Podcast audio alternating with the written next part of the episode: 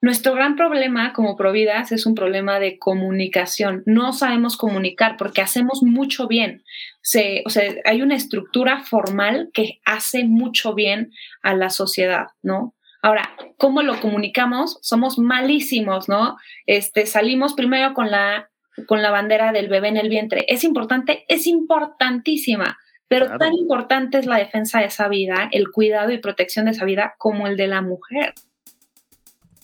Estás escuchando la segunda temporada de Platicando en Católico, el show en el que de una forma muy casual y rompiendo moldes, platicamos con diferentes actores de carne y hueso de la iglesia de hoy para conocer sus testimonios y lo que están haciendo para avanzar el reino de Dios en la tierra. Bienvenidos.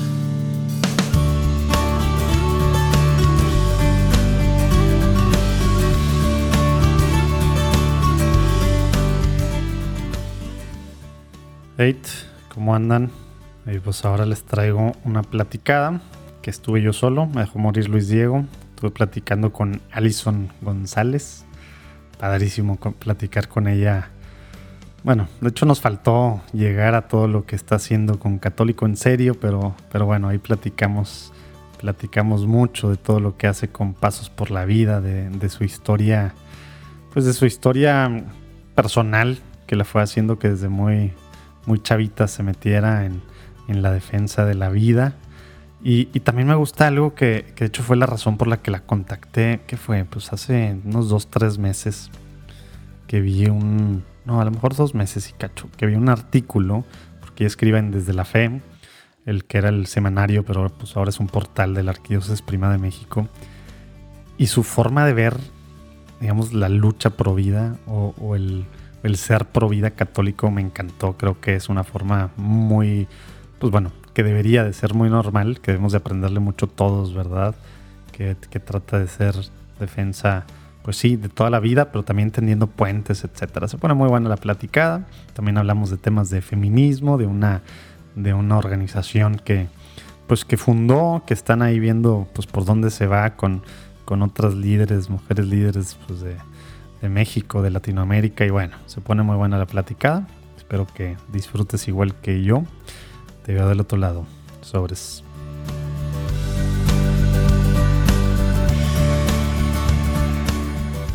Alison, un placer tenerte aquí en Platicando en Católico.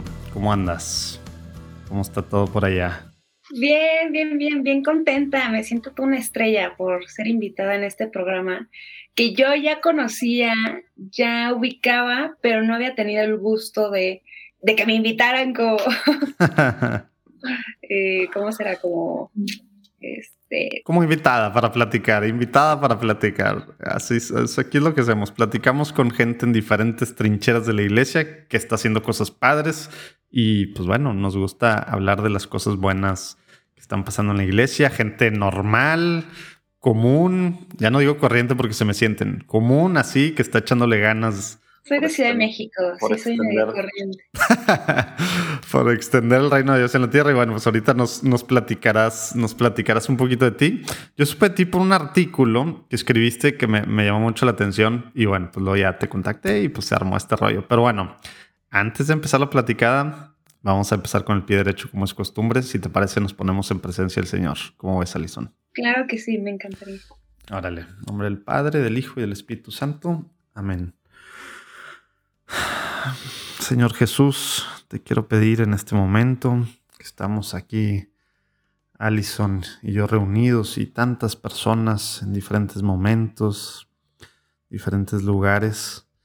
Estamos reunidos en tu nombre, te pedimos que seas fiel a tu promesa, que estés aquí presente.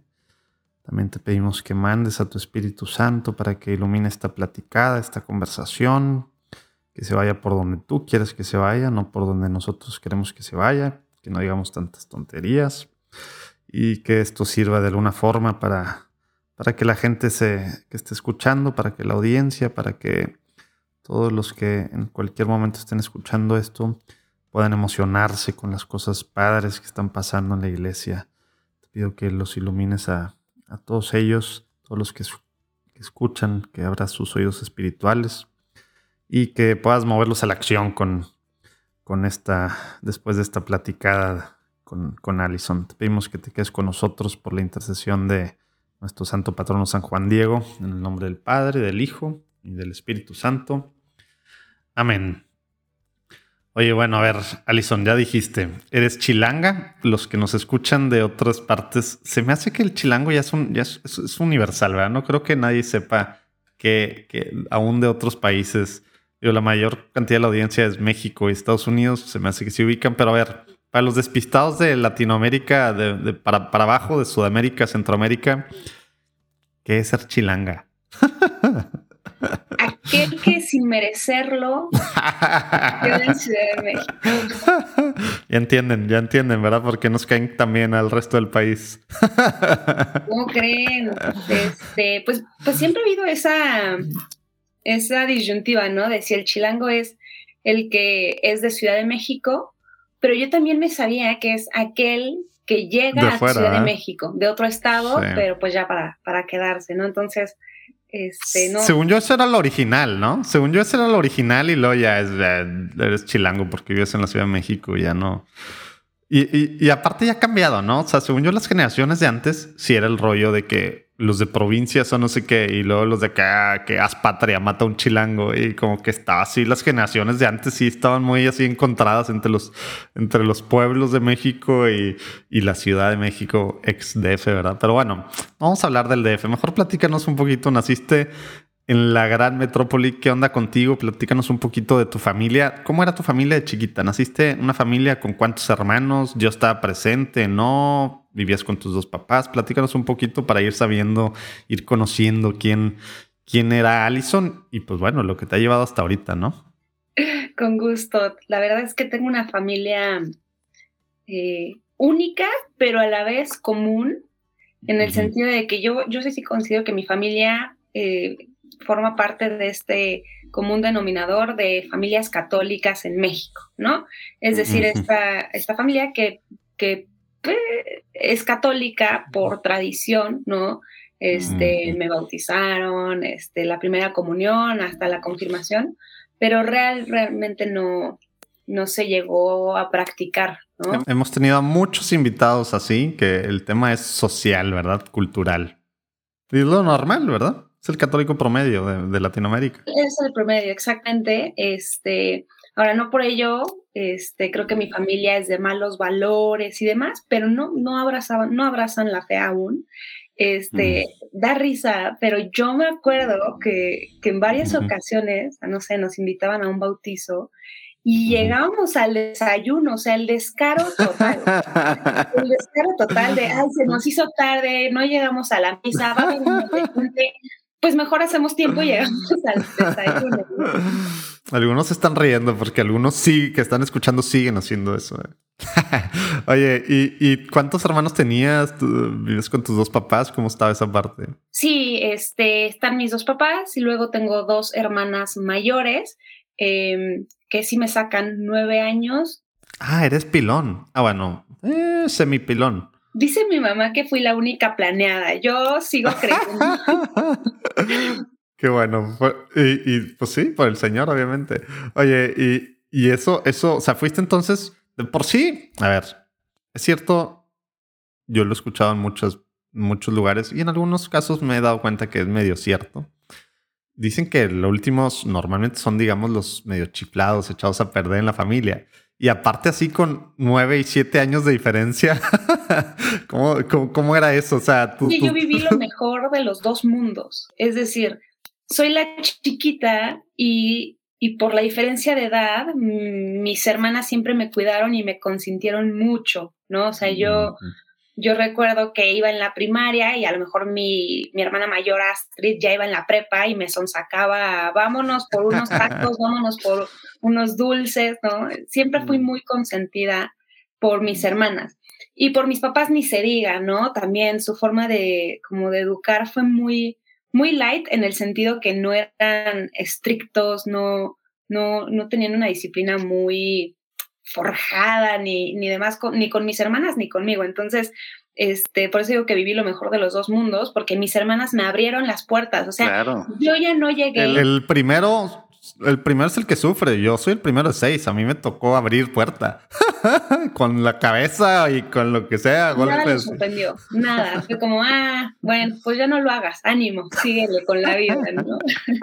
Oye, y, eso era en todos los niveles, o sea, en tema también, digamos, de amistades, en temas morales. Decías tú que el tema de valores sí había algo ahí, pero, pero era algo consciente así que, que pues tenían claridad en esa parte y o tu enseñanza fue pues más, digamos, pues prácticamente atea en muchos sentidos y también amoral en algunos sentidos. ¿Cómo era esa parte, ya que no tenías la parte decirte, pero yo, yo tengo eh, un evento muy claro en mi vida y yo ni existía. ¿Cómo está, eh? Mi papá tenía 21 años.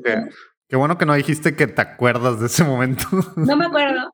Lo siento mío porque, por, pues porque me lo han contado, ¿no? Pero, pues no, no, yo no estaba, yo no figuraba en ese entonces, ¿no? Mi papá tenía 21 años, mi mamá 19 y mi mamá quedó embarazada, ¿no? Chin, ¿no? Y la verdad es que hoy en día, si lo pensamos en nuestro contexto, sería no, imposible, pero no sería opción este, apostarse por la familia, no sé, creo que, creo que la situación que mis papás vivieron, estaban chicos, no, ninguno de los dos logró terminar la carrera, este, y empezaron a chambearle y vamos a ver el cómo sí, ¿no? Vamos a ver cómo sí funciona, cómo sí salimos adelante. Este, dato curioso, mis papás se conocieron en el coro de la iglesia, no lo puedo creer. O sea, en algún momento sí estaban involucrados de alguna forma. A lo mejor era esta cosa de que pues, estaban obligados en el coro o iban por, por algo, les gustaba la música. Ah, bueno, sí, Después del coro era, este, nos vamos al boliche o nos vamos a casa de quién o nos vamos no sé dónde. Es, lo que yo he logrado investigar, ¿no? este, wow. qué habrá pasado, el Señor ya los volverá a llamar, estoy segura de ello. pero, pero ese fue el contexto, ¿no? Fue como un, ay, caray, pasó esta situación, este pues de aquí nadie se raja, ¿no? Y, se casaron, creo que ha habido altas, bajas. Y, eso que dices, o sea, entonces sí conoces bien, o sea, sí sabes, fue su decisión, no fue de que los obligaron a casarse, los tal, y, o sea, fue su decisión, por lo que estás entendiendo, en medio de todo esto, y 19, ¿qué dijiste? ¿17 años? No, mi papá 21, mi Ah, 21 y 19. O sea, estaban, pues a lo mejor en medio de estudios y demás cosas, en medio de las complicaciones de la vida. ¿Y? Exactamente, y, se emprenden en este viaje. Juntos nace mi hermana, este, y muy a la mexicana. Fíjate que mi papá tenía su chamba, quién sabe en dónde, creo que trabajaba para una empresa, ¿no? Y mi mamá este, empezó a, a pintar bolsas y las vendía. No sé cómo estuvo que de repente mi mamá tenía más ingreso económico que mi papá. Ahí vieron el business, se salió de trabajar y emprendieron también. Así como iban emprendiendo la familia, iban emprendiendo su negocio. Pues negocio que nos dio, ¿no? O sea, me dio educación, me dio este todas las oportunidades que tuve de, chica grande y, y ahora, ¿no? Pero así han sido mis papás, muy arriesgados siempre este, de que va a salir. No sabemos cómo, pero va a salir esto. Oye, y entonces esa parte, digamos, pues estuviste básicamente tu niñez, tu primera infancia y luego antes de la adolescencia, pues una familia así que, que pues bueno, trabajadora, emprendedora, arriesgada y lo dices por otra parte, pues light en ciertos temas, ¿verdad? Religioso, o sea, tema de misa no es eso de que misa, porque es la parte social de que, bueno, voy a misa los domingos. Acá ni esto, ¿verdad? Por lo que entiendo. O sea, misa no existía, pero sí fuiste a la primera comunión. O sea, como que sí había una parte ahí todavía ahí medio que, que algo, ¿no? Súper rara, ¿no? Porque yo, yo hasta recuerdo prepararme para la comunión por la escuela en la que iba. Ahí sí iba en una escuela de eh, inspiración cristiana de monjitas benedictas. Ah, no entiendo entonces. O sea, como no estoy entendiendo mucho. A ver, platícame esa parte. Pensé que estabas así de que escuela 100% secular. A ver, de que entonces la religión sí está presente al menos en tu vida de cierta forma. O sea, si estabas en una escuela benedictina, que por empezar no sabía que existían primarios benedictinos en México. pero, no fue intencionado. O sea. ¿Era porque era buena o porque quedaba cerquita o qué? Sí, porque la, la, escuela de la zona en donde yo vivía era la de mayor prestigio por, por su ritmo académico, te preparaban muy bien. Y además fue la escuela en la que mi mamá y todas sus hermanas fueron. Entonces es mucho de costumbre, te, te digo, ¿no? De, pues esto fue lo que yo viví, pues va, van de nuevo ustedes, ¿no? A vivir lo que yo conozco ya, ¿no? Entonces este, se, llama, se llama el Colegio Guadalupe, tuve ahí oportunidad desde el kinder hasta primaria, porque así lo hizo mi mamá, de kinder hasta primaria, ¿no? Este, curioso porque, por ejemplo, este, pues ahí mismo te preparan, ¿no? O sea, tampoco es como que mis papás, oye, ya es hora de que hagas la primera comunión. Claro que no. Iba en tercero de primaria y tercero de primaria era cuando te enviaban la circular de este es el año por si quieres que tus hijos se preparen para la primera. Ah, sí, mínimo sí preguntaba, no era de que, bueno, ahora en vez de venir al Festival del Día de las Madres vas a venir a la primera comunión de tu hijo. no, no, no, siempre muy consensuado todo. Pero pues mis papás dijeron, sí, va, de una vez, este... Check. Ellos eh, eligieron a mis padrinos, este, tampoco son padrinos como que realmente practiquen la fe como debería de serlo, pero son padrinos que realmente mis papás sí es como, estoy segura que si llegara a suceder algo, este, estás en las mejores manos, ¿no? Entonces, es como sí y no, o sea, elegimos buenos padrinos para que te acompañen por si algún día pasa algo, pero no en tema de fe, ¿no? Vas a hacer tu primera comunión porque algún día vas a tener que hacer la confirmación porque algún día te vas a querer casar, ¿no? No por, no por un tema de, no, pues ya prepárate para recibir al Señor, no, no, no, de verdad que nunca hubo ese speech. Incluso me atrevería a decir que era un tema como, no de burla, pero sí este, este humor mexicano de, de, risa este, y sarcasmo a las cosas religiosas, ¿no? O sea, ah, ya. Sí, muy típico también, ¿verdad? Como que hasta, hasta, pero, pero sí irreverente, ¿verdad? Súper, súper normal, como tú dices, pero súper irreverente en muchos casos. No, ya te voy a contar, cuando se da mi proceso de conversión, sufrí bullying, hay que, hay que decirlo. En tu familia. En mi familia, hasta que ya, a ver quién se cansa primero y se cansaron ellos. Bueno, ahorita nos platicas eso, o no sé si ya, a ver, ¿cómo estuvo tu adolescencia en medio de este rollo? Digamos, pues dices, pues, pues sí, si estaba la religión de alguna forma, no sé cómo son los, ese colegio Guadalupe que dices, eh, no sé qué tanto era como, como otros que yo conozco, al menos acá en mi rancho, que pues hora de hora hora de religión o lo que sea al día y que la misa en el recreo o primer viernes de mes todos van o tienes una especie de dirección espiritual o preceptora o preceptor o algo. No sé cómo era esa parte, pero conforme vas creciendo, llegas a, a la adolescencia, tienes estas hermanas pues mayores, algunas a lo mejor ya graduadas y demás o en carrera, en su propio pues, rollo, tus papás que dices pues light, relax y demás ¿Cómo vivías, cómo vivías tú la fe? ¿Cómo, y luego, pues bueno, no sé, no sé cómo era en tus tiempos, en tus tiempos, en mis tiempos, la confirmación pues era a los 15 años. Creo que ahora, pero no sé desde hace cuánto, creo que ahora ya es de que luego, luego pegadito a, la primera comunión, ¿no? Pero no sé a ti cómo te tocó, cómo te tocó esa parte y, y pues platícanos de la adolescencia, ¿cómo, cómo la vivías? Fíjate que creo que di un muy buen contexto. Nunca había dado tan buen contexto para entender, creo que mi proceso de conversión, porque ni uno lo, nadie lo termina de entender, yo creo, ¿no? Es un... Sí, te salen así de que luces de repente, ah, por esto. Y por lo mismo de que mis hermanas eran mayores, pues yo entrando a la universidad, eh, mis hermanas ya vivían eh, vidas eh, pues muy diferentes, ¿no? A las que yo, a la, a la típica de pues escuela, casa, escuela, casa. Sí, era otra realidad. La mayor, mi hermana mayor, recuerdo, recuerdo que en primero y secundaria, cuando yo iba en primero y secundaria, ella ya estaba aplicando para su maestría en España, ¿no? O sea, ya, ya había volado de casa a los 22 años, ¿no? Y mi otra hermana, justo a los 18 años, sucedió lo mismito que le pasó a mis papás, ¿no? Este, quedó embarazada, decidió casarse, sale de casa. Entonces... Eh, a los 18 años. ¿Tú tenías? En ese entonces yo debo haber tenido unos 11 años. O sea, a los 11 te quedaste sin la que se fue a España y, si, y pues la que se casó. Exactamente, este, de una familia de cinco eh, que funcionaba de cierta forma, este, de repente el, el contexto familiar cambió mucho Y pues eh, la constante eran mis papás echándole ganas al negocio pues para salir adelante. Pero lo padre de, lo padre de emprender es que eres tu propio jefe. Lo, lo, que no te dicen en las letras chiquitas es que si no le chambeas, no hay, no hay, no hay, ¿no? Entonces, mis papás sí. yo creo que tienen un síndrome ahí de workaholics, este, ahora ya no tanto, pero en ese entonces yo lo resentí mucho, creo que nunca se los dije expresamente. Y saludos a los, saludos a los papás de Alison, ya lo saben. No, mami.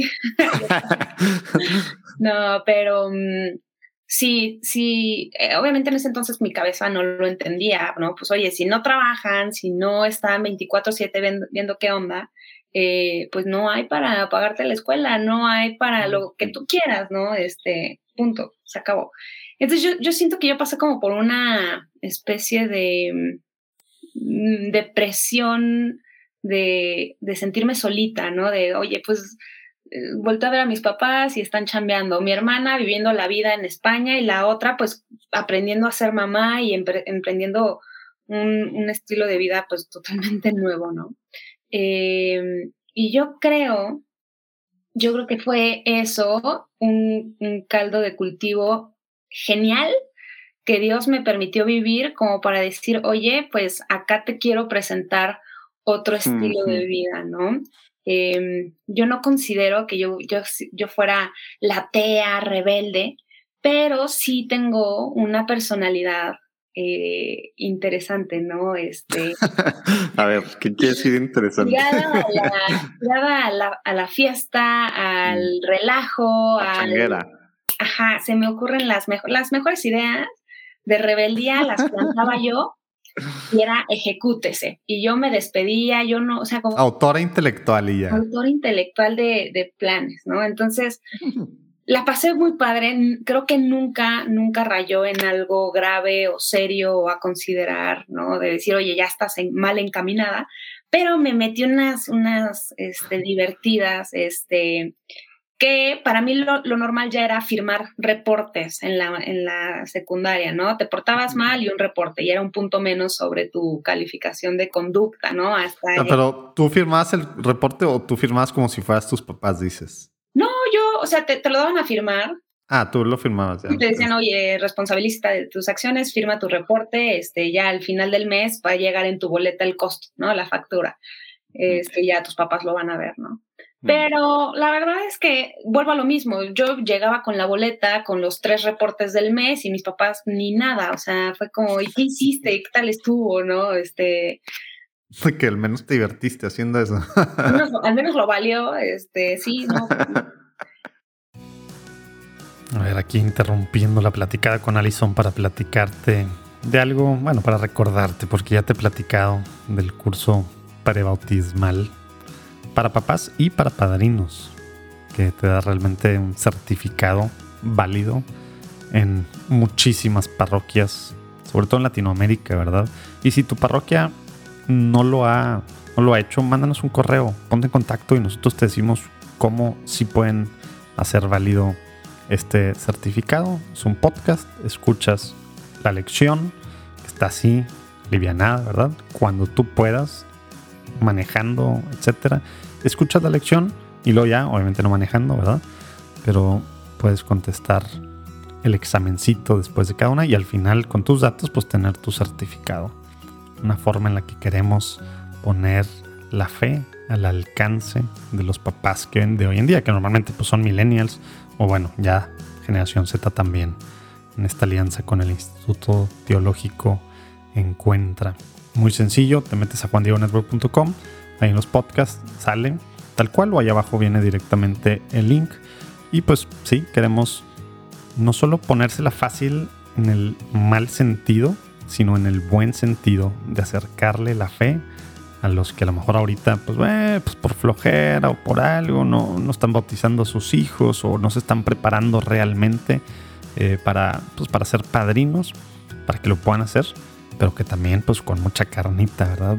Sin para nada bajar el, el estándar, diluir para nada la fe, todo lo contrario, mucha carnita para que sepan lo que está pasando con este sacramento para con sus hijos o quienes son padrinos, quienes van a ser padrinos de su responsabilidad. pre-bautismal para papás, curso presacramental con certificado válido. Ahí abajo puedes ver el link. Regresamos al platicar con Alison. Ahora, curioso que se empieza a dar este proceso de, de conversión gracias a un grupo juvenil al que me invitan para confirmarme. Otra vez, dentro del contexto de, bueno, pues estás en la edad para confirmarte, pues sí, hazlo, hazlo ahorita, ¿no? Mm. Este, y ¿Cuántos años tenías? tenía 14 años. Mm. Me confirmé, creo que a los 15, justo, igual que tú. Mm. Y, y el contexto es bien interesante porque uno de los ganchos para mí eran los niños, conocer niños varones, porque la escuela es de niñas, es de, Ah, de las mujeres. Y pues yo quería tener Pues, amigos. ¿no? Entonces, este, el Señor se agarra de, de lo que sea, Ha definitivamente. habido varias historias por aquí, así Dios usando precisamente nuestros, nuestros instintos, nuestras ganas, nuestras hormonas, nuestro lo que sea, ¿verdad? Totalmente. Eh, no necesité más. Eh, este grupo se llama FEF. No sé si lo ubicas, Familia Ah, sí. la. Sí, sí, sí. Oye, de hecho, bueno, esta semana que está saliendo esto, vamos a tener un evento el fin de semana de otro podcast que estoy allá con Rafa Piña, que se llama Tómatelo a la ligera.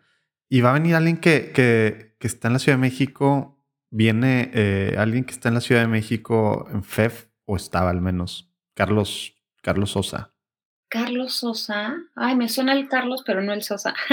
Bueno, ya se vea como si fuera un rancho y como si fuera un, un, un grupito súper chiquito, ¿verdad? Pero a ver, ahori- antes de que entres a eso, dijiste, dijiste el tema de, de, de lo que había pasado con tus hermanas, con tus papás, cómo estaban en el trabajo, y dijiste algo que a lo mejor algunas personas pensaban que se iba a ir para un lado y ahora se está yendo para el otro, ¿verdad? Dijiste que estaba como caldo de cultivo ahí preparada para... Y normalmente gente del mundo dirá, ah, pues ahí es donde ya te empiezas a la, a la pachanga del mundo, eh, droga, sexo y rock and roll básicamente y tal, porque sería lo normal a lo mejor, ¿verdad? Y, y, y, pues bueno, pues te quedaste sin esto y pues estás sola y pues empiezas a hacer y deshacer. Pero tú de repente estás sacando este tema de, de que confirmación, fe, a ver, ¿qué rollo con esto? ¿Cómo- cómo- qué, ¿Qué pasó? se dio, así se dio, se dio en paralelo. Fíjate que dicen de broma a mis papás, pero no es de broma, que fue un debut y despedida, porque yo pedí permiso para hacer una fiesta, ¿no? Oye, ¿cuántas personas van a ser? No, pues somos como unas 10, 15, 20, 25 personas, ¿no? En el patio de, de, de una casa normal, ¿no? Y la historia terminó así, con la patrulla y policías adentro de la casa, el zaguán, la puerta rota, ¿no? Y, y gente corriendo por todos lados. Este. Dice mi mamá que cuando vio llegar tanta gente, lo primerito que le dijo a mi papá fue como, oye, ¿y si te vas con tus compadres? Ya tiene rato que no los ves, ¿no? O sea, porque dijo, se va a estresar, se va a poner de mala. Entonces, mi papá dijo que ya iba saliendo y en la entrada se topa con una bola de chavos, ¿no? Este, que querían entrar. Bueno, la historia termina en que mi papá era cadenero de esa fiesta. ¿Cuántos años dice, tenías dice tú? que le ofrecían dinero, o sea, decía, Ah, literal. 500 pesos somos 15 chavos, ¿no? Y mi papá, "Ay, Como no si sé, fuera es- antro. Es que ya está muy lleno, Oye, ¿y, cuán- muchachos. y cuán- cuánto, cuánto dinero hizo? La verdad es que no sé si sí recibió dinero porque sí estaba estresado, sí ya estaba Sí, con molesto. eso de que era emprendedor, a lo mejor se le corrió ahí y se puso las pilas. Y Era- luego, Pero ver que- su casa en llamas tampoco le encantó la idea. literal, No, no literal, pero sí, sí había cascos, este, o botellas. sea, la policía fue por vecinos y el ruido, Fíjate que creo que que es lo normal en casas en México. eh, están haciendo ruido y llega la policía pues porque tienen acá el desastre aquí al lado, ¿no? Pero no recuerdo, para mí es muy vago si fue el tema del ruido y el relajo, el tema de que había tal vez una pelea por iniciar mm, o un tema ya grave de que creo que, que olía marihuana y que tenían que empezar a, a relajar el asunto. Yo no, no me acuerdo. ah, porque la marihuana no los estaba relajando suficiente. No, no, no. Este, pero fue, fue una anécdota que, que ahora recordamos con, con risas, pero sí fue estresante en el momento. Yo la pasé muy padre, pero mis papás sí, sí vieron la casa, este, ya no sabían ni qué cuidar, si este, las cosas de la cocina o qué, ¿no? Eh, fue debut, despedida. Obviamente no me dejaron hacer otra fiesta en un buen tiempo, pero ese era, ese era mi. Se acabó lo light ahí. No, y no me regañaron. Al día siguiente estábamos contándolo como como anécdota, pero en el momento sí, mi papá estaba estresado, este, sí era demasiada gente, sí fue imprudente, pues eh, iba en primero de secundaria, 13 años, y cómo metes a 100 personas, no sé, 150 personas en tu casa, ¿los conoces? Sí, son, son mis amigos, segura que los conoces, sí, sí, ¿no? Este, no pasó a mayores, gracias a Dios, pero como el, del estilo hubo varias, hubo varias mm. así. Este, te digo que no, no estaba mal encaminada, pero sí por la personalidad que tenía. Soy, soy amiguera, soy de hacer planes, este, y, y, por la libertad que mis papás me concedían, la verdad es que se generó un liderazgo, ¿no? De decir, ay, pues, si quieres pasar la padre, es con Ali, ¿no? Este, para la fiesta, para el relajo, la escuela nunca me fue mal, pero nunca me fue bien. O sea, yo era la de siete y ocho, que era como suficiente, está buenísimo, con esto la armas, no necesitas más, ¿no? Este, y a la par de todo esto, ¿no? A la par de los reportes en la escuela, de la fiesta, de, de mi relajo, me invitan a este grupo de confirmación, ¿no? Yo dije, ah, pues sí se puede, también se puede echar fiesta y también se puede tener a Dios en tu vida, ¿no? Pero mm, la verdad es que fue un balde de agua fría. Sesión 1, o sea, día 1 del grupo, eh, me cayó el 20. O sea... Mm, tipo, a ver, platícanos, porque no es nada normal, ¿verdad? Era una plática, era una oración, era un testimonio, o sea, ¿cómo a un adolescente así, en una plática después de, como dices, no estar viendo para nada la fe, la espiritualidad, ni siquiera saber mucho de religión, ¿cómo te cae el 20 en la primera? Pues eh, me cayó el 20 no por el contenido, no porque fuera una gran, un gran grupo, sino por el testimonio. Son, a ver, FEF es un grupo que te acompaña en todas las etapas de tu vida. En ese entonces, pues yo asistía al grupo de, de acuerdo a mi edad, que era el grupo juvenil, ¿no? Y quienes te preparaban para la confirmación eran chicos dos, tres años más grandes que tú, ¿no? Pero sí rompía el esquema de el padrecito o la monjita. con los viejitos. Explicándote temas by the book y estos son los diez mandamientos y esto no se hace porque está mal, ¿no? Este, estoy súper mega exagerando, ¿eh? De verdad que... Pero todos vivimos y conocimos a mucha gente así, no te preocupes. Pero por ahí van. Y, llego y lo que veo es unos chavos partiéndose la cabeza con actividades, juegos, dinámicas, colorcitos, este, historias para captar tu atención, ¿no? dije, ay, ay, caray, sí lo lograron, ¿no? Les puse atención, una hora, hora y media duraba esa, esa sesión. Y yo me acuerdo que en mi cabeza dije, no sé qué tienen, pero lo quiero, ¿no? No sé qué les vi, no sé qué sentí, no sé qué escuché, pero definitivamente pues yo vi gracia en ellos, ¿no? Y, vi una vida, una plenitud que yo no tenía, ¿no? Y que, que, no tenía yo, porque no tenía Dios en mi vida, te digo, repito, no porque ella estuviera mal encaminada, sino porque puedes tener una vida buena, pero no tener a Dios y tienes una miseria de vida, ¿no?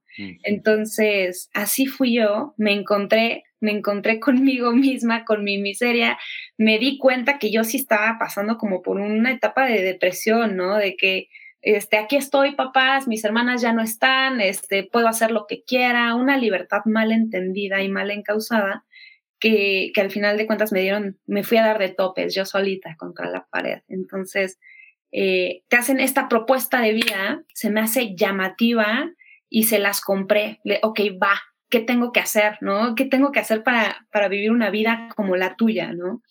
Este, el cuento largo corto termina en que eh, casi, casi, bueno, de hecho yo me volví la coordinadora del grupo juveniles de ah, de plano. ¿no? O sea, aspiré, ¿no? Aspiré a una vida así. Eh, después te das cuenta que, y es, es un proceso sutil, porque si, si no logras ver la mano de Dios y que es Dios mismo quien actúa, te, te entregas a liderazgos humanos que, que van a fallarte tarde o temprano y que te van a llevar a... Levanten la mano a los que están escuchando y les ha tocado eso en su movimiento, apostolado, cualquier cosa, a todos. pues claro, en algún momento, en algún momento.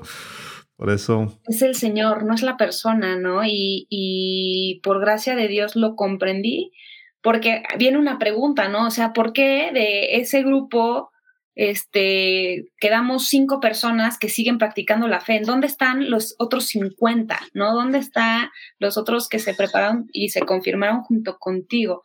Bueno, ah, creo que es, camino misterioso de Dios, pero, pero sin duda yo, yo, yo digo que gran parte de, de ese éxito fue encontrar que es Dios quien actúa, es Dios quien te habla a través de las personas, ¿no? Porque es bien delicado, ¿no? Entregarte a, o confiarle o, o, ¿cómo decir? Oye, bien, bien delicado, pero bien natural y bien normal, ¿verdad? Porque a ti, lo, a ti lo que te arrastró fue el testimonio de personas. Entonces, a la persona es normal que la pongamos en cierto pedestal, ¿verdad? Y al final estamos viéndolos como ejemplos y tal. Y bien fácil, porque somos humanos, pues nos caemos del pedestal, ¿verdad? Entonces la cosa malo. más... No, no lo digo en un contexto de que sea malo, pero sí tenemos que dar un pasito más para entender que todo obra de manera misteriosa. No, claro, a lo que ves que lo natural no es pensar eso, ¿verdad? Lo natural es ver a las personas y pues idealizarlas, sobre todo al principio, ¿verdad? O en grupos así, ah, es que tú, pues hombre, fuiste la coordinadora, pues eres una santa, de seguro tú no pecaste en tu adolescencia. Se acabaron las rebeldías. Pues obviamente no, ¿verdad? Seguiste siendo persona. Oye, y esa parte, a ver, entonces, fuiste, estuviste, te, te, fuiste metiendo y ya llegaste a hiciste la long story short, coordinadora. ¿Qué pasó con, e, con esta Ali, como te llamaste tú ahorita? No sé si te dicen tus amigos, yo de repente te voy a decir Ali ya. ¿Qué pasó con esta líder en, en, para, ciertas fiestas, para hacer estas travesuras, para tal? ¿Seguía esa parte así en, la secundaria, prepa, o, se encausó todo acá, o seguías haciendo tus relajitos por acá, pero seguía, eh, pero, mientras ibas creciendo en FEF, ¿cómo, ¿cómo estaba esa parte?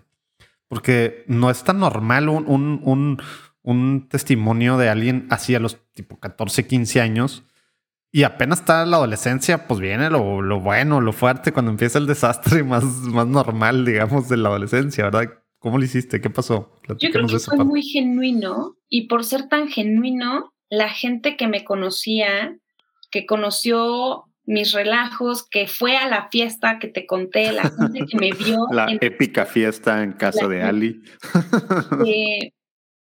no, no, no vio este proceso como, ¿cómo decirlo? Como artificial, como pasajero, ¿no? O sea, sí, yo tengo una amiga sobre todo que me dijo, yo te vi, yo te conocí antes de y después de, y casi, casi te puedo decir que eres la misma persona, pero bien encausada, ¿no? Porque, Qué cool, porque claro que eres la misma persona y de repente es de que te cambiaron. Ay, híjole, pues así, tu misma personalidad, no te volviste una persona triste, eras una persona alegre, la de la tal, pues qué padre que siguió eso, no manches. Aquí, aquí tengo dos puntos y anécdotas. Uno es que me seguían poniendo reportes de mala conducta. y fue como, Pedrito te pasó como el lobo. O sea, eh, obviamente ya para cualquier relajo, para cualquier desmane. Eh, sí, eras tú eras tú. Era como, pues, abraza, abraza tu cruz, Ali, ¿no? Sí, es de que, ay, sí, ¿verdad? Ya ahora sí resulta que ya eres una santita. No, no me lo voy a creer. Me costó, sí me costó. Sí hubo personas que, que lo cuestionaban, que era como, ¿de qué hablas? Claro que no. Este, yo te conozco en verdad. yo te conozco, no es así. y me tomó tiempo, pero como siempre seguí en la, en la misma escuela y siempre sigues en contacto con los mismos profesores, la verdad es que lo logré. O sea, para finales de preparatoria me la compraron, pero me costó, me costó dar testimonio y, y es, es bien difícil dar testimonio de algo este, que, realmente cambió tu vida, ¿no? Y, dar testimonio de ello, un reto, pero a ver, no era mi objetivo, no era mi objetivo hacer que la gente de verdad creyera que ya estaba en buenos pasos, ni mucho menos. Entonces era, de lo que menos me preocupaba. No, pero cuando uno está en buenos pasos se nota, ¿verdad? Se te nota. Em, eso y ahí ese es el primer punto. Y el otro punto es... De que estabas a lo mejor iba relacionado a, cómo seguía, o sea, tus despapayitos acá o, todo lo encausaste hacia FEF, no sé si iba por ahí. En ese sentido, como, como ya decíamos, ¿no? No dejas, o sea, sigue siendo la misma persona, con los mismos sueños y anhelos bien encausados, pero eres la misma persona, ¿no? Esta personalidad que Dios te da, no te la da para, para mal, ¿no? Para mal de, de ti, de tu vida y de tus planes, te la da para algo. Entonces, yo, por supuesto que soy una persona que me gusta la fiesta, que me gusta salir, que me gusta convivir, este, me gusta bailar, eh, soy, soy pata de perro, ¿no? A donde me inviten, me encanta, me encanta salir, pero no lo dejé, no lo dejé de hacer, no, no dejé de salir de fiesta, pero sí empecé a dar testimonio, ¿no? Pues ya no te pones hasta las chanclas, ¿no? Este, y, y, cuando, obviamente en medio de la adolescencia, ¿qué hacías cuando de repente, como cualquier adolescente y persona humana que esté viviendo y esté tratando de vivir pues coherentemente, pero pues eh, tendemos a regarla, ¿verdad? Y tenemos naturaleza caída, ¿verdad? Eh, somos de naturaleza caída. Que, o sea, ¿cómo, ¿cómo, te levantabas? Porque hay gente que, que está escuchando que a lo mejor está en una situación así, a lo mejor no esté edad un poco más grande, pero pues sí, ahora ya ya todo el mundo sabe que soy una Ali diferente. Pero pues al mismo tiempo sigo yendo a las fiestas, me encanta tal, esto, tal. Pues sí, me echo mis, mis, mis, copas, tal. Y pues a lo mejor de repente se te pasó una vez o varias veces, tal. ¿Cómo, cómo te levantas en, en ese sentido? Porque ahí sí, pues mucho es uno pero también respecto a los demás, queremos o no, pues vivimos en sociedad, ¿verdad? ¿Te, acuerdas cómo, cómo reaccionabas en esos momentos ya después, digamos, ya en la cruda moral contigo mismo y con los demás? Fíjate que yo soy, yo, yo tengo ahí como un, un defecto que soy escrupulosa de, de alguna, ah, de alguna forma. Y en la adolescencia me recriminaba muchos errores, ¿no? O mm, muchas faltas o vicios o pecados, ¿no? Justos de ser recriminados pero cuando no lo haces con caridad y con, con paciencia, es una tortura dentro del alma. Entonces, eh, gracias a Dios logré aprender a mediar, ¿no? De, oye, la regaste gachísimo aquí, ¿no? Y tú, tú nómbralo, este, se te pasaron las copas o lo que tú quieras. Hay mil formas de regarla cada tres minutos, ¿no? Eh, aprendí a tenerme paciencia, ¿no? O sea, a conocer que, a ver, este, si la regaste, estuvo mal, ¿por qué lo hiciste? Pero tranquila, tranquila porque... ¿Cómo llegaste a eso? Platícanos del proceso de ese. O sea, fue, estaba yo leyendo un libro, tengo un director espiritual, fue a base de golpes o alguien me estaba diciendo o yo descubriendo en mi oración que esto era la forma. O sea, ese procesito, ¿cómo lo empiezas? Si, si te das cuenta, alguien que está escuchando que se da cuenta, sabes que yo sufro de escrúpulos igual y no me perdono, aunque ya me confesé y aunque tal, y, sigo acá con lo que hice antier o tal, y me está comiendo. ¿Qué hizo Ali en ese momento para llegar a esto que estás diciendo ya de tener de paciencia? Fíjate que sí, eh, sigue siendo mi gran batalla, ¿no? De... Bueno, y va a ser toda la vida, a lo mejor si tiendes a eso, ¿verdad? Así que, así que lo que voy a decir no está comprobado, pero me ha ayudado mucho. y mm, yo, yo soy una persona que cuando admira a alguien por algo, eh, literalmente, oye, quiero, quiero conocerte en el sentido de quiero aprenderte, ¿no? Entonces yo se podría decir que mis grandes amistades las fui forjando a raíz de este proceso de conversión, en donde yo encontraba, no sé, alguna chica que vivía un camino en un camino de fe este, y era como, oye, ¿cómo lo haces? ¿No? ¿Cómo, lo, cómo haces qué? ¿Cómo rezas? Eh, enséñame a hacerlo. Y a alguna amiga, X amiga, le aprendí a rezar.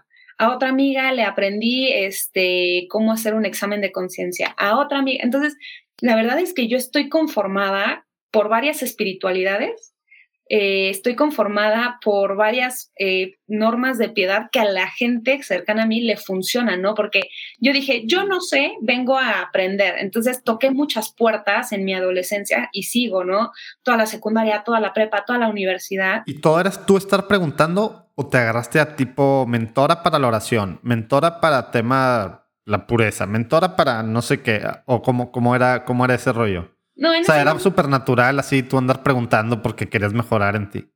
Y, tampoco fui la chica rara que anda preguntando, o sea, que incomoda. O sea, creo que, creo que tengo... Qué bueno que lo aclaras, por si alguien pensó eso. sí, oigan, no anden preguntando cosas íntimas si no conocen a las personas, por favor. eh, límites. Bueno, solo a menos que los estés entrevistando o platicando con ellos en algo así, ¿verdad? Aquí sí se vale, ¿eh? Permiso concedido. Este, no, como que es parte de, de la admiración y decir, wow, quiero tener esa persona en mi vida. Entonces nace y surge una amistad normal, como las que conocemos, pero en donde yo sé que la persona ya tiene ciertos pilares. Pero eso fue intencional. O sea, tú estabas buscando juntarte con alguien que te iba a ayudar a crecer en esa parte, en los pilares esos en los que a lo mejor tú no sabías ni cómo rezar, en ese ejemplo que diste o en otros temas, sí. O sea, esa parte fue intencional. O sea, lo que, o sea, si hay una parte no fue así nomás, ah, pues amistades así random, la vida me fue llevando y yo, sino, no, o sea, sabías lo que querías y sabías que tienes que buscar amistades así para, para llegar a, bueno, obviamente no es para llegar a ningún lado ahorita, es para seguir caminando, ¿verdad? Sí, o sea, como que yo veía a la iglesia católica como el gran monstruo. Bueno, no quiero decir monstruo, pero. Si monstruo puede tener una connotación a lo mejor no tan buena. Pero. Aunque sí lo es, en cierto sentido. Tan gigante que decía, ¿por dónde imagínate un chocolate enorme que, que, no sabes ni por dónde empezar a comértelo, ¿no? O sea, es tan grande este pastel. todo, mejor esa analogía.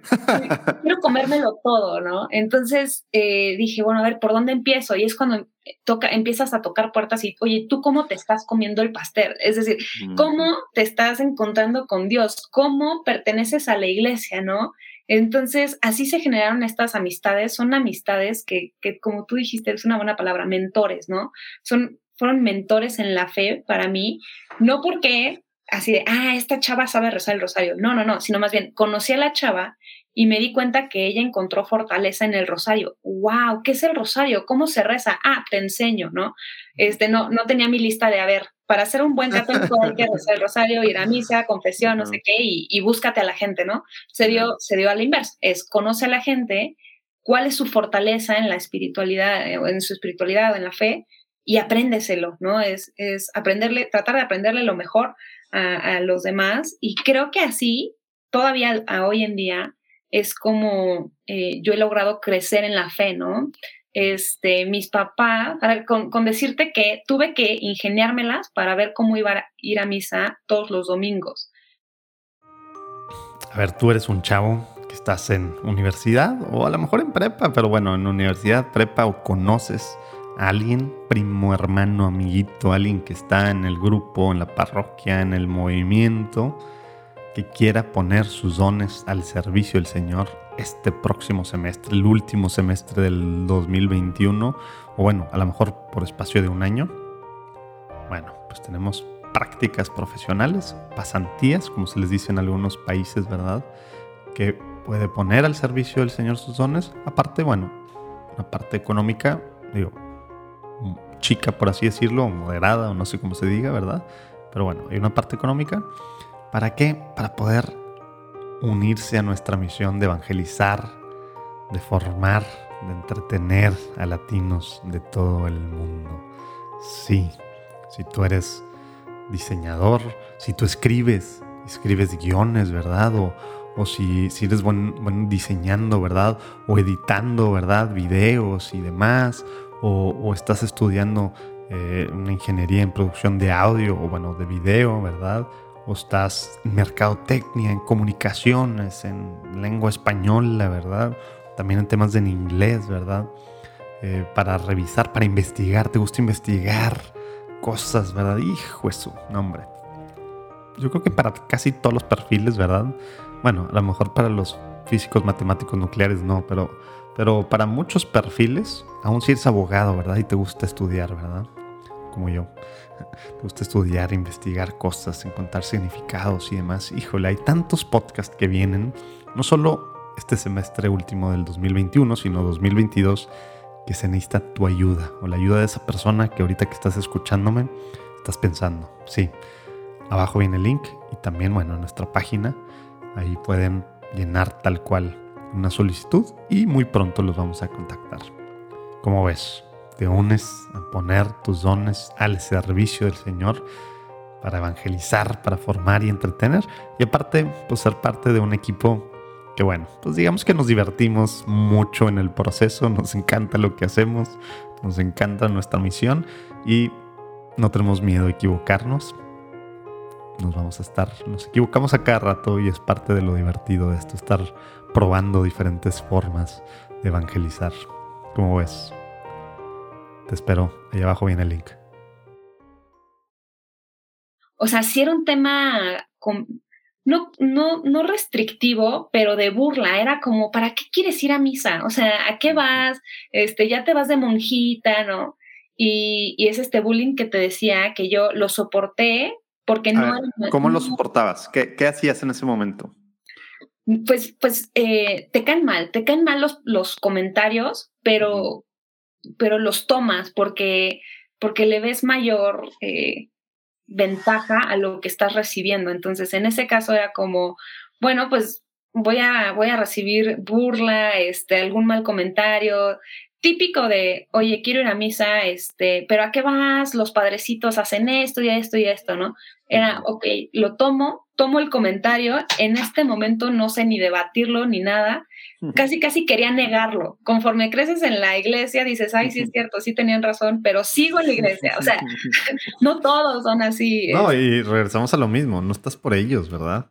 Y no estás por ellos, exactamente. Entonces, como que yo decía, toma ese comentario que, que está... O sea, pero no te afectaba así de que te agüitaba. O sea, a lo mejor en ciertos niveles sí, ¿verdad? Pero, pero ¿cómo, cómo? Me agüitaba un buen. Y no trataba, o sea, tratabas tú de platicar directamente, oigan, se están pasando lanza, así como son, son así muy light en otras cosas, no manches, sean light en esto o algo así, o mejor no, era un tema realmente tabú. ¿Cómo, cómo era esa parte? O sea, sí, siempre fue así de traerte bajada. Pues más bien yo, yo era, mi, mi temperamento es a reaccionar, entonces es como se están metiendo con con tu amigo, se están metiendo contigo, ¿no? Eh, para mí era, tocaban el tema de la iglesia, yo todavía no conocía, todavía no, tema de escándalos, tema de que sí, sí, que si no se hacía, ¿no? Y, comentarios pues de, adultos, de, de literalmente... ¿Cuántos años tienes? Te pregunto porque estás chava, a, las, a, las, a las que están más mayores igual ya me ahorro la pregunta, pero ¿cuántos años tienes? No, tranquilo, tengo 26. Ok, o sea, eso fue hace como 10, 11 años. No, pues ya, ya había mil escándalos, ya estaban por todos lados, Diego. Ya había salido Padre Maciel, ya habían salido obviamente lo de Estados Unidos, tal, o sea, mil cosas, ¿verdad?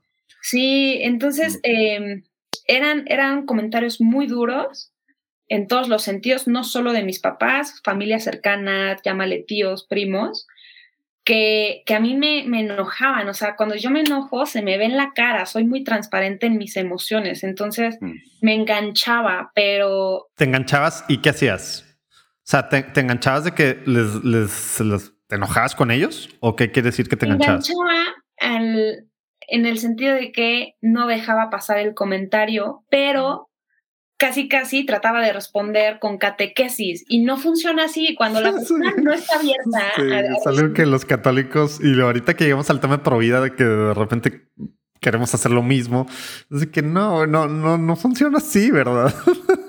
la razón con los con la emoción, pues de repente no va, ¿verdad?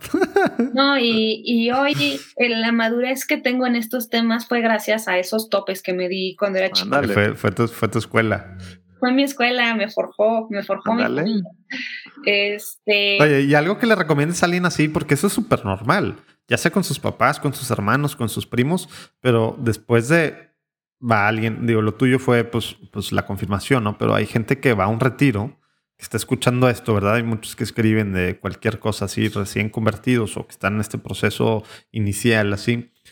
Pues literal, llegas el lunes a tu casa o el domingo en la noche y tú fuiste el que cambiaste, ¿verdad? Tu familia no cambió.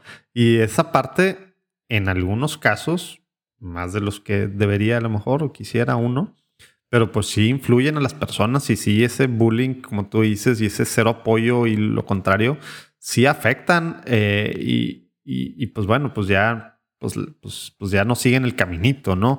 ¿Qué le recomiendas a alguien así que, que, que, que puede estar en la misma situación en la que tú estuviste? Pues yo, yo, yo solo les diría que no estamos llamados a ganar argumentos. a ganar batallas, a ganar, o sea, no, no, realmente en, en, eso no consiste tu proceso de fe, tu proceso de conversión, ni tu proceso, proceso de evangelización con tu familia, ¿no? Este, Dios no te va a decir, ah, ¿cuánta, cuántos argumentos ganaste, bien. No, no, no tiene así en el pizarroncito eso. No, no, no, hasta el momento no me lo ha mostrado. Pero sí te diría que, que a veces la prudencia es la mejor, la mejor arma y la mejor virtud a practicar en esos momentos, porque los comentarios y las bombas que te lanzan están mal intencionadas, traen de fondo ganas de... y todo el... Ajá, entonces no lo tomes, no lo tomes, porque si lo tomas, lo que vas a, dar como respuesta tampoco viene desde la gracia.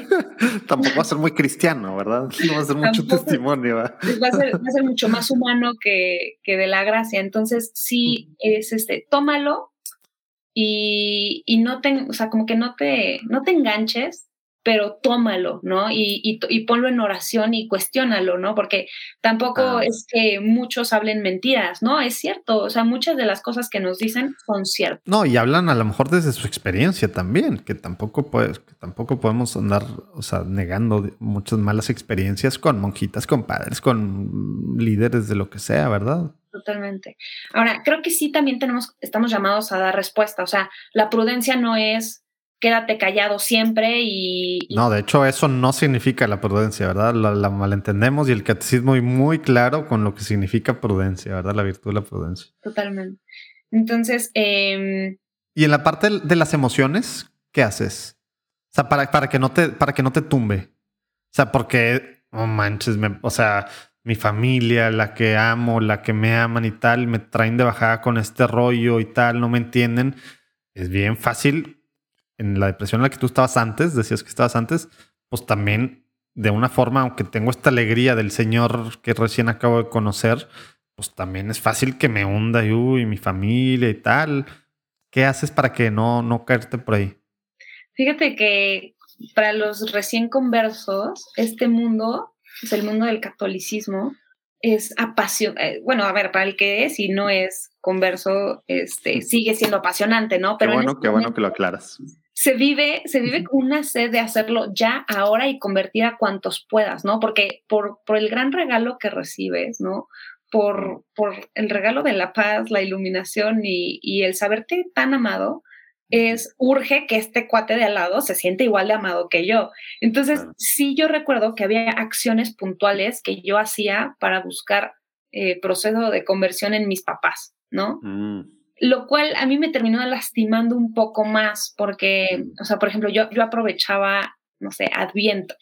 Estas, estas épocas eh, geniales que se prestan como para hacer reflexión. Yo me acuerdo que compré este, mi, mi corona de Adviento, mis velitas y les decía, el domingo me van a dar media hora, por favor, ¿no? Entonces, imagínate a mis papás sentados en el sillón con una cara de... y literal, o sea, no le disimulaban, seguían con esa cara a la media hora. Mi, papá es, de sentarse con los brazos cruzados, los brazos en la panza y así de que, ah, platícame, ¿no? Entonces, em, pues yo hacía lo que podía porque, em, imagínate, tú ya compartir la fe en otras, en otras esferas, ¿no? Compartir la fe con otros chicos, este, y, no poder hacerlo en casa era frustrante. Entonces yo dije, no, pues, pues eh, se empieza desde casa, ¿no? Y lo intenté, me acuerdo que aprendí a tocar guitarra, este, medio mentoné, porque la música en, en la adolescencia funciona genial, es, es una gran puerta para sensibilizar, para conocer y para, para adentrarnos, ¿no? Bueno, ahí me tienes cantándoles, yo no me acuerdo qué canción a mis papás y haciéndoles una reflexión. Y mis papás cero abiertos, cero abiertos a recibirlo. Y no les decías, oye, pero estuvieron en el coro. Esto les debe tocar directo hasta las entrañas de su alma.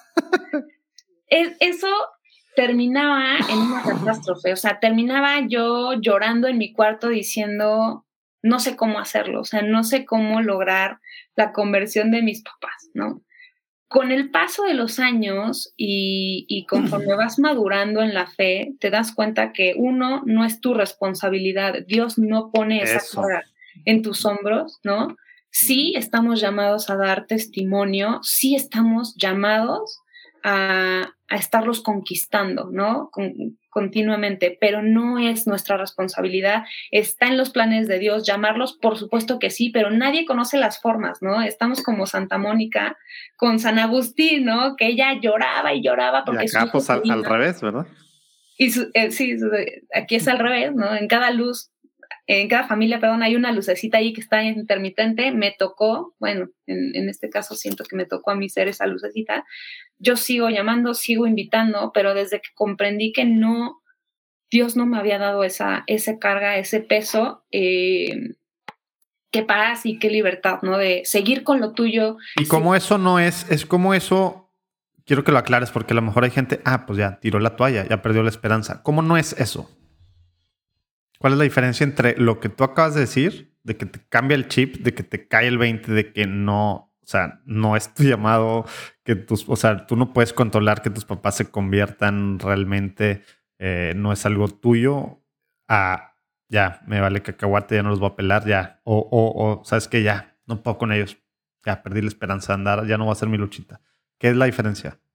Eh, fíjate que em, mi abuela me dio un gran consejo y fue antes de hablarle al hombre de Dios, háblale al, a Dios del hombre, ¿no? Es decir, antes de ir y decirle a la gente que se convierta porque Dios es maravilloso, ve y, cuéntale a, nuestro Señor eh, quién es esa persona que te interesa tanto que, que conozca, que lo conozca, que conozca a Dios, ¿no? Entonces, eso a mí me cambió la, perspectiva porque entendí que uno, no hay cosa más poderosa, más eficaz que podamos hacer por alguien que la oración. Es, es verdad, es real, eh, es generoso hacer oración por alguien, ¿no? No solo por su conversión, por si está buscando trabajo, por si se siente triste, por lo que sea, hacer oraciones de lo más, más generoso que podemos hacer, porque es ahí en la intimidad entre tú y Dios, poner el nombre de alguien más es, es valiosísimo. Entonces, eso lo comprendí, empecé a hacer más oración. Eh, otra, otra que, que, empiezo a descubrir, ¿no? Pero es el tema de, del sacrificio. Haz sacrificio, haz ayuno por, por quienes no tienen la dicha de tener a Dios en su vida, ¿no? Yo no sé qué, qué pasó en tu vida ni en la mía para haber sido llamados a esta temprana edad, ¿no? Como, eh, como muchos no serán llamados hasta quizás en sus últimos años. Es misterioso, ¿no? Pero, y, y, como dice San Agustín, ¿no? Tarde te amé, hermosura tan antigua y tan nueva.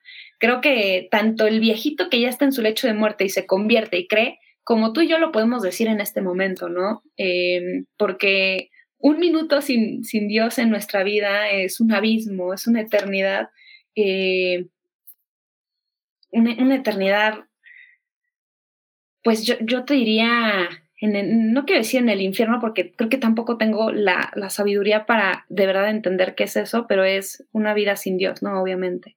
Y una vida sin paz y una vida sin sentido. Entonces, eh, cuando comprendí eso, ¿no? Comprendí que no era mi obligación, ¿no? No era mi carga eh, ¿Qué sí podía hacer? Hacer oración, dar testimonio, ¿no? Todo se fue acomodando. Yo seguí con lo mío, mis papás siguen con lo suyo, seguimos batallando con lo mismo que hace 10 años que yo encontraba la fe, pero creo que ahora mi testimonio es genuino, no es intencionado, no es quiero tener una plática contigo para concluir con que Dios te ama, siéntete amado. No, no, ya, déjalo, déjalo. Este, no estás en una catequesis formal, este, no estás dando formación, estás charlando con tus papás, ¿no? Y si se da, bienvenido. Si no se da, qué bueno, porque, porque el testimonio arrasa, ¿no? Como dicen las palabras, las palabras. Sí, no me acuerdo cómo era, pero la última parte sí es así. y esto es lo importante de la frase. Exacto, exactamente. Entonces, pues es un, es un ir conociendo a tu familia, es un saber que están llamados, no es no es tu cruz, no es tu carga, no es tu responsabilidad, pero sí podemos hacer mucho por ellos, ¿no? Y, para que encuentren este gran, gran tesoro en sus vidas. Oye, y bueno, no me quiero ir ya mucho por eso, no tenemos ya tanto tiempo, pero, pero, pero también hablaste de esta parte del sacrificio y de repente de todo lo que significa penitencia, ¿verdad? Ayunos y, demás mortificaciones y demás. Y tenemos una tradición tremenda en la iglesia y pensamos a veces que eso era de antes, ¿verdad? Y, y es algo, pues digo, desde los padres de la iglesia, tantos santos, ¿verdad? Y la misma, bueno, pues la misma iglesia nos, nos anima, obviamente en ciertos tiempos litúrgicos más, ¿verdad? Como la cuaresma, ¿verdad? Pero, pero nos anima a, a, también a, privarnos de ciertas cosas, ¿verdad? Y ofrecerlas pues por alguien más, ¿verdad? Eh, entonces, bueno, padrísimo que, que, estás haciendo eso por, por tus papás. Nosotros también Juan Diego Network y los que están escuchando vamos a estar pidiendo por, su conversión y que el Señor te siga usando ahí con, ellos. Pero, bueno, vamos a seguir caminando en tu, en tu, llegaste, llegaste entonces a la carrera. ¿Qué, qué, qué estudias? ¿Dónde estudias? ¿Cómo está la cosa ahí? Eh, porque bueno, digo, tienes 26 años, no sé hace cuánto te graduaste, pero, pero, pero bueno, la carrera eh, me imagino que fue una cosa importante después de que estuviste desde kinder hasta prepa en con puras mujeres en, en, son monjitas, ¿verdad? ¿O qué? Sí, benedictinas dijiste, ¿verdad? Son monjitas benedictinas, pero la verdad es que la escuela está eh, administrada por laicos, matrimonios, entonces, ah, este, Ya, por eso habías dicho inspiración cristiana o algo así dijiste, no, no tal cual. Oye, pero, pero bueno, ¿qué, qué, qué sigue? O sea, ¿estás tú con todo esto en tu mente, con todo este ímpetu de evangelizar a tus papás, frustraciones, tal, coordinación en FEF, ganas de, de seguir pues haciendo cosas y demás? Ya llega esta etapa de, de la carrera, ¿por dónde te vas? ¿Qué empiezas a ver hacia el futuro de la vida de Allison? Yo, yo me detendría una etapa antes, que fue en la preparatoria, que da ah, pie a todo. No, no las, no las saltamos. Pensé que era parte de lo que estabas platicando, pero a ver, sí, no, estos esos golpes fueron de secundaria. En la prepa ya fue como, pues bueno, este, a trabajar, esto es así, así va la cosa. Por una maestra, este, yo descubrí mi vocación a la pedagogía. Yo soy pedagoga, estudié en la Universidad Panamericana aquí en Ciudad de México pero fue una maestra que hoy es mi gran, gran amiga, este, y, y, un poco de lo que te decía de la admiración es como, ¿qué hace? ¿Qué estudia? ¿No? Y yo dije, wow, yo quiero hacer eso, ¿no? Yo no sabía ni qué era la pedagogía, ni qué hace, ni nada, pero mi maestra se llama Raquel, eh, estudió, estudió pedagogía, daba clases en, en el colegio, tiene una familia hermosa, y dije, wow, estaría increíble, es un gran trabajo, es tema de educación, la educación formal, informal, la educación en la fe, pero la educación también como un proceso de, de perfeccionamiento de la persona. Me encantó el mapa, ¿no? Que, que yo leí en su, en su, en su currículum. este, mm. dije, me gusta por ahí. Entonces, yo desde la prepa ya sabía que quería estudiar pedagogía y este a la par entro a Pasos por la Vida, eh, la asociación civil en la cual actualmente laboro, ¿no? Obviamente entré como voluntaria este, y no tengo las mismas responsabilidades de antes y, demás, pero sí como que la vocación profesional que hoy vivo se gestó en la preparatoria y esto es una de las cosas que a mí más, más me ha impresionado y, y que he visto la mano de Dios, porque yo vi mucha crisis en la universidad, ¿no? O sea, yo recuerdo que la gente entra con ciertos sueños o anhelos y sale frustrada porque no los logra cumplir. O sea, es como, pero no, no puedo dedicarme a esto porque no hay esa chamba. Bueno, pues hago lo otro, ¿no? Que no está mal, pero no era el motivo por el cual decidieron estudiar X o Y licenciatura. Bueno, te puedo decir que yo me abrí el camino, yo me abrí mi puesto profesional profesional hace 10 años, ¿no? En la preparatoria, por andar invirtiendo mi tiempo en este tipo de cosas, ¿no? Este, o sea, si mucha gente lo ve como tiempo perdido, andar en grupitos y demás, llámale. En la universidad pueden ser los grupos universitarios o estudiantiles. En la prepa, este, lo que tú quieras, ¿no? La verdad es que siento que sin eso, hoy no, no tendría de qué platicarte ni a qué dedicarme, ¿no? Porque... Oye, y aparte no nada más eso, o sea, no, no, no más viéndolo, pues tu, tu, experiencia que ahorita, pues bueno, ves los frutos directamente en línea. A lo mejor tú, no, pues yo no me quiero dedicar a tal. Simplemente el tema del voluntariado, sobre todo en estas edades, pero, pero toda la vida. No tienes, bueno, a lo mejor sí tienes, iba a decir, no tienes idea, pero no tienen idea a lo mejor muchos de los que escuchan los estudios que últimamente han estado sobre todo longitudinales, ya ves que los gringos, pues bueno, si le invierten a estudios y hay muchas cosas así, lo que te hace a la mente, uno, a nivel emocional, a nivel de relaciones, a nivel de, o sea, de calidad de vida, este tema de donar tu tiempo para algo, tu tiempo, cosas extra, en vez de tirarte en la tele a, a ver Netflix, binge watch Netflix así toda la noche o lo que sea, ese rollo te da una felicidad que no te la da mil otras cosas y comprobadísimo por muchos estudios ya, ¿no? Entonces, no nada más por la parte que tú dices, que, que, obviamente, pues bueno, en tu caso fue muy buena, pero los que nos escuchan, no es, no es perder su tiempo estar en grupitos, estar apoyando cosas. Todo lo contrario, te da un, te da otros niveles, ¿verdad? Y y como dice la Gaudium et Spes, seguramente lo voy a parafrasear mal, pero la idea, la idea es esa, ¿no? Dice, el hombre es la única criatura que es amada por sí misma y que encuentra su vocación en la entrega sincera de sí mismo a los demás, ¿no? O sea, en, el donarte, en, en, salir de ti, ¿no? Y hay mucha gente que no, no se topa con esa clave, porque esa sí es clave de felicidad. O sea, esa sí es clave de felicidad. Y no nada más para los católicos, comprobada ya en el mundo científico y demás. Sí, sí, nos da más alegría regalar, o sea, pensemos en, es el cumpleaños y pensar qué le pudiera gustar, ahorrar para comprarlo, envolverlo, o sea, es, es todo un proceso que hay, hay una carga emocional y, y personal de entregar ese regalo, ¿no? Y de realización, de ver la cara de la persona al abrirlo, a que a ti te den un regalo. O sea, no, no, no se equipara el dar a recibir. 888, sí, otra vez yo, yo solo, aquí pidiéndote tu oración por Juan Diego Network, por las diferentes cosas que estamos haciendo. Estamos en una fase, pues, importante en la que tenemos que, pues, ¿cómo, cómo decirlo así? Que no llega tan, tan mundano. Tenemos que conseguir dinero. pues sí, es, mundano, ¿verdad? Pero, pero al final, pues no es mundano, ¿verdad? Porque todo mundo, ¿verdad?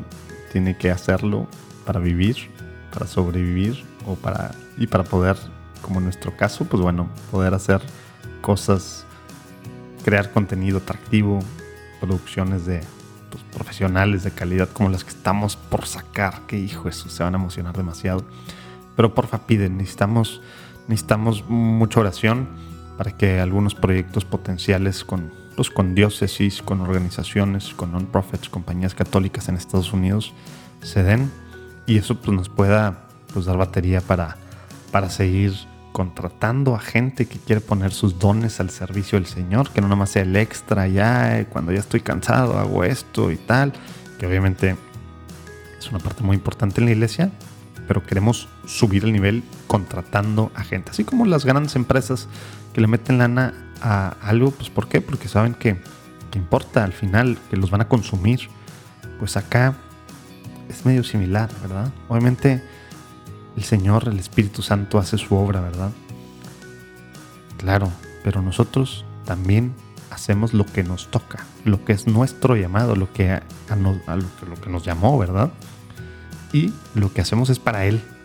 Entonces tiene que ser lo mejor, no las obras, no lo más barato, a ver qué puedo hacer así tal cual.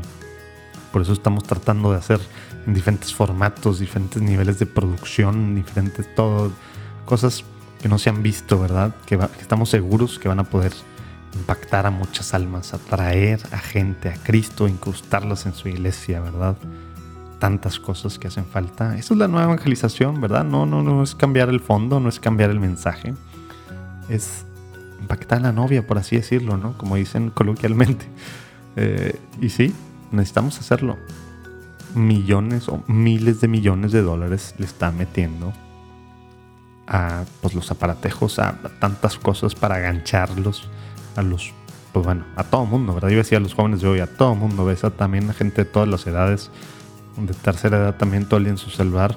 Obviamente, bueno, o tiene muchas bondades, ¿verdad? Pero, pero nosotros pensamos que, que simplemente pues dando sermones y predicando oraciones, ¿verdad? O compartiendo cadenitas, obviamente todo eso tiene su lugar, pero estamos llamados a más queremos llegarle a las nuevas generaciones, a las generaciones pues normal, principalmente nosotros vamos con millennials por millennials, por generación Z y por alfa, sí, alfa, los que nacieron después del 2010, pero, pero bueno, también le llegamos a mucha generación X y baby boomers, ¿no? El tema es esto, competir contra Netflix, contra Amazon Prime, contra Wonder y contra tantas otras cosas que hay afuera, con la verdad, debería poder ser fácil, ¿no? Pues sí, necesitamos hacerlo de la mejor forma posible para el Señor. Por favor, pide mucho para que pues así también, eh, pues como lo hemos hecho, como lo estamos tratando de hacer, como lo hemos hecho, pues podamos seguir contratando a gente, como te decía, y pues creciendo para ir haciendo más y más cosas, colaborando con, con otras partes de la iglesia también. Por favor, pide para que se den estos proyectos. Por favor, por favor, pide. Y, eso en un plano superficial, que estamos hablando de un regalo. ¿Cómo será entregar tu vida a alguien más, ¿no? o a una causa. Una causa, sí, ¿verdad? Y a ver, has hablado de, bueno, has hecho ya el tema de hace 10 años ahorita, pero antes de que sigas por esta historia, digo, la importancia de, Raquel, dijiste que se llamaba tu maestra, pues bueno, a veces no nos damos cuenta, ¿verdad? De la importancia de ciertos maestros que cambian tu vida y parece que eso hizo y sigue haciendo de cierta forma Raquel. Pero, pero platícanos qué es esto de pasos. Eh, platícanos un poquito. Sí, Pasos por la Vida es una asociación civil constituida legalmente que trabaja para el tema de la causa eh, provida, es decir, en apoyo a la mujer embarazada en situación vulnerable y pues obviamente también para visibilizar al bebé en el vientre, ¿no? Que muchas veces... Me encantó cómo lo fraseaste. Somos que nunca había escuchado a alguien que, perdona a las otras personas con las que he platicado de estos temas, pero la prioridad, ¿cómo lo acomodaste? Totalmente. Fíjate que nuestro gran problema como Providas es un problema de comunicación. No sabemos comunicar porque hacemos mucho bien. o sea, hay una estructura formal que hace mucho bien a la sociedad, ¿no? Ahora, ¿cómo lo comunicamos? Somos malísimos, ¿no? Este, salimos primero con la, con la bandera del bebé en el vientre. ¿Es importante? Es importantísima. Pero tan importante es la defensa de esa vida, el cuidado y protección de esa vida, como el de la mujer. No, y, y, y, ese es un estandarte de guerra, porque estamos peleando al bebé, estamos poniéndolo contra la mujer, contra la mamá, cuando estamos haciendo eso, ¿verdad? Y de la otra forma, estamos defendiendo al bebé, pero la que va a tomar la decisión es la mamá. Por eso me encantó cómo lo, me, emocioné cuando cómo lo pusiste es, e, esto está muy trabajado, tengo que serte sincera, o sea... Ah, o sea, no te salió así casual de repente de ahorita, no se te ocurrió ahorita. No, eh, el discurso no tiene que ser tan cuidadoso para cada vez que se toquen estas fibras, estos temas sensibles, se abrace siempre a la mujer, porque mm, lo damos como por, por hecho, ¿no? Ya, o sea, en, la causa primera ya está dado por hecho, ¿no? sí, pero, pero no, y más hacia afuera, ¿verdad? Porque el otro lado, los que no son católicos, que no son pro vida de lo que significa realmente pro vida, ¿verdad? O, gente que está en contra de, pues simplemente lo ven al revés. Estamos contra la mujer. Y es precisamente porque no sabemos explicarlo, ¿verdad? Cuando no hay nada más en contra de eso, ¿verdad? de esa idea. Pero a ver, entonces, Perdón, bueno, ya, eh, pido perdón, me está interrumpiendo. ¿ah? este es el grupo, esta asociación, y dentro de la causa provida, eh, el granito de arena que Pasos por la Vida aporta es en materia de participación ciudadana. Es decir, nosotros organizamos la Marcha por la Vida. Eh, mm. Es todo un tema, y aquí nos podemos echar otras tres horas, porque el tema de la participación ciudadana se, se se, se, concreta en la marcha por la vida. En Ciudad de México creo que hay cinco marchas al día, todos los días, así, así de... de, de... Sí, es bien bonito manejar en la Ciudad de México cuando hay marchas. Es horrible, es un dolor de cabeza y demás, ¿no? Entonces, es contracultura proponer una marcha, ¿no? Porque el concepto que tenemos no es bueno, es de gente que no está de acuerdo con algo y a lo mejor no son las formas y porque una marcha. Sí, es nada más desastre y aparte, pues, ¿qué va a causar una marcha? ¿por qué es importante una marcha por la vida entonces? ¿Qué vas a lograr, no? Eh, ese era mi, em, ese era mi sentir cuando me invitan a ese grupo. Ahora, yo llego, primer día, primera reunión. ¿Cuándo fue fundado ese grupo, para empezar? Eh, la primera marcha fue en el 2012. Cinco años después de la despenalización del aborto en Ciudad de México nace esta, esta marcha. Y yo llego, yo llego a la tercera marcha. Yo llego punto en el 2014. Entonces, este, no, yo no llegué, yo no fundé, yo no hice nada de eso, yo nada más me, me inserté. Pero hay dos cosas que quiero mencionar. Uno, me impresionó que yo creo que la persona más grande de edad que, que, que, me, que me llevaba más años, me llevaba cinco años más, seis años más. O sea, todos rayaban en, este, en la juventud, en la prepa, en la universidad o jóvenes profesionistas, pero nadie tenía más de 30 años, eso te lo firmo. Y eh, ya eran grupos de organizados este, por áreas, ¿no? Esta área se está preparando y está haciendo el discurso y el comunicado.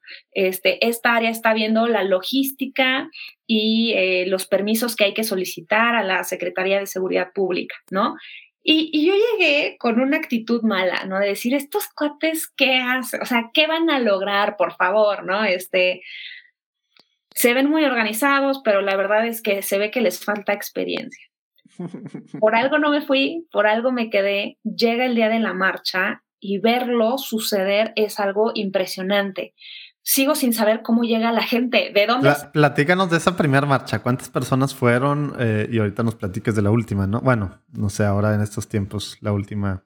Pero, pero esa experiencia, a ver, ¿y por qué te diste cuenta que una marcha afecta en algo para que ahí sigas? Totalmente. Eh, pues empezó a llegar la gente, no, en nuestra mente, si te digo, son mil personas, son 500 o son 10 mil, es bien difícil de, calcular, o sea, no... Por eso me encantan los gringos que siempre es de que como dos estadios de no sé qué, es de que, ah, bueno, ya te imaginas a la gente de todo el estadio y dices, wow, sí, es un chorro. exactamente, exactamente. Entonces, em, empieza a llegar la gente, los chavos en sus puestos saben qué hacer, los que van con voluntarios con voluntarios, los que están con protección civil con protección civil, este, los que están todavía este, aprendiendo el discurso y la entonación y la seguridad y los nervios, ¿no? Cada quien en su puesto y sucede la magia, ¿no? Es la primera marcha a la que yo asisto en mi vida, nunca antes había asistido como buena chilanga, no vas a marchas, mm, las evitas, este, son flojos que solo están buscando sacar parte del algo y de alguien, ¿no? Así es el concepto que se tiene y, y, sí lo podríamos generalizar. Llego a esta marcha y más que marcha, creo que el, el concepto es festival.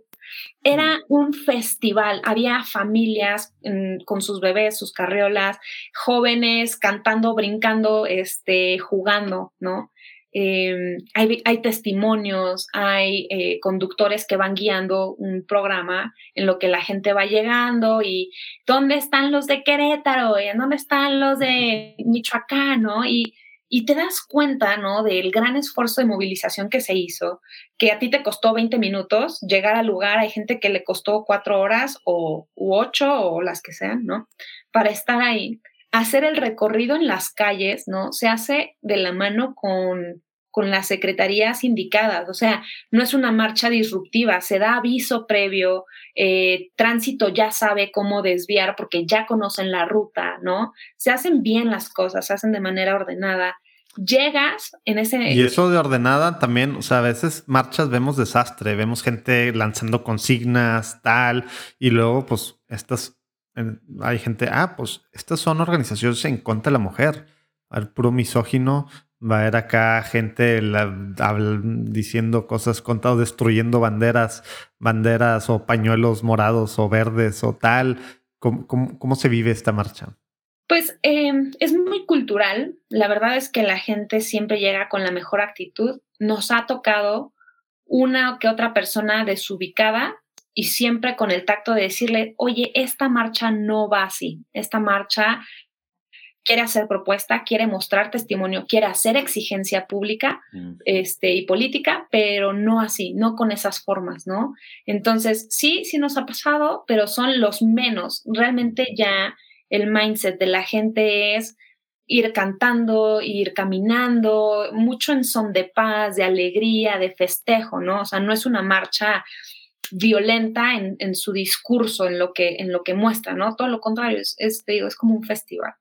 Y llegar, llegar a la Asamblea Legislativa, que fue en donde se penalizó el aborto en el 2007, es, es simbólico, ¿no? Es decir, aquí donde se propuso la muerte, te mostramos lo que es la vida, ¿no? Te mostramos lo que es una cultura de vida y sí se puede salir adelante ante escenarios eh, inciertos, ante escenarios de crisis, se puede salir adelante y por eso te pedimos, ¿no? Y viene el petitorio, apoyo a las mujeres embarazadas para... ¿A quién está, a quién está dirigido? O sea, a tal cual a los, a los asambleístas, o ya ni siquiera se les llama, ya son diputados locales, ¿cómo se les llama? Son diputados locales, se llama. Eh, o sea, está dirigido a ellos el, el pliego petitorio. Va a ellos, bueno, ha ido cambiando el discurso, porque antes era muy local, era de Ciudad de México, porque eh, implicaba el aborto en Ciudad de México, pero vimos que el alcance de la Marcha por la Vida tiene que ser nacional, ¿no? Y, últimamente nos hemos dirigido a los diputados federales, ¿no? O a cargos nacionales, porque definitivamente empezó en Ciudad de México, pero lamentablemente Ayer se despenalizó el aborto en Veracruz, eh, hace tres semanas en Hidalgo.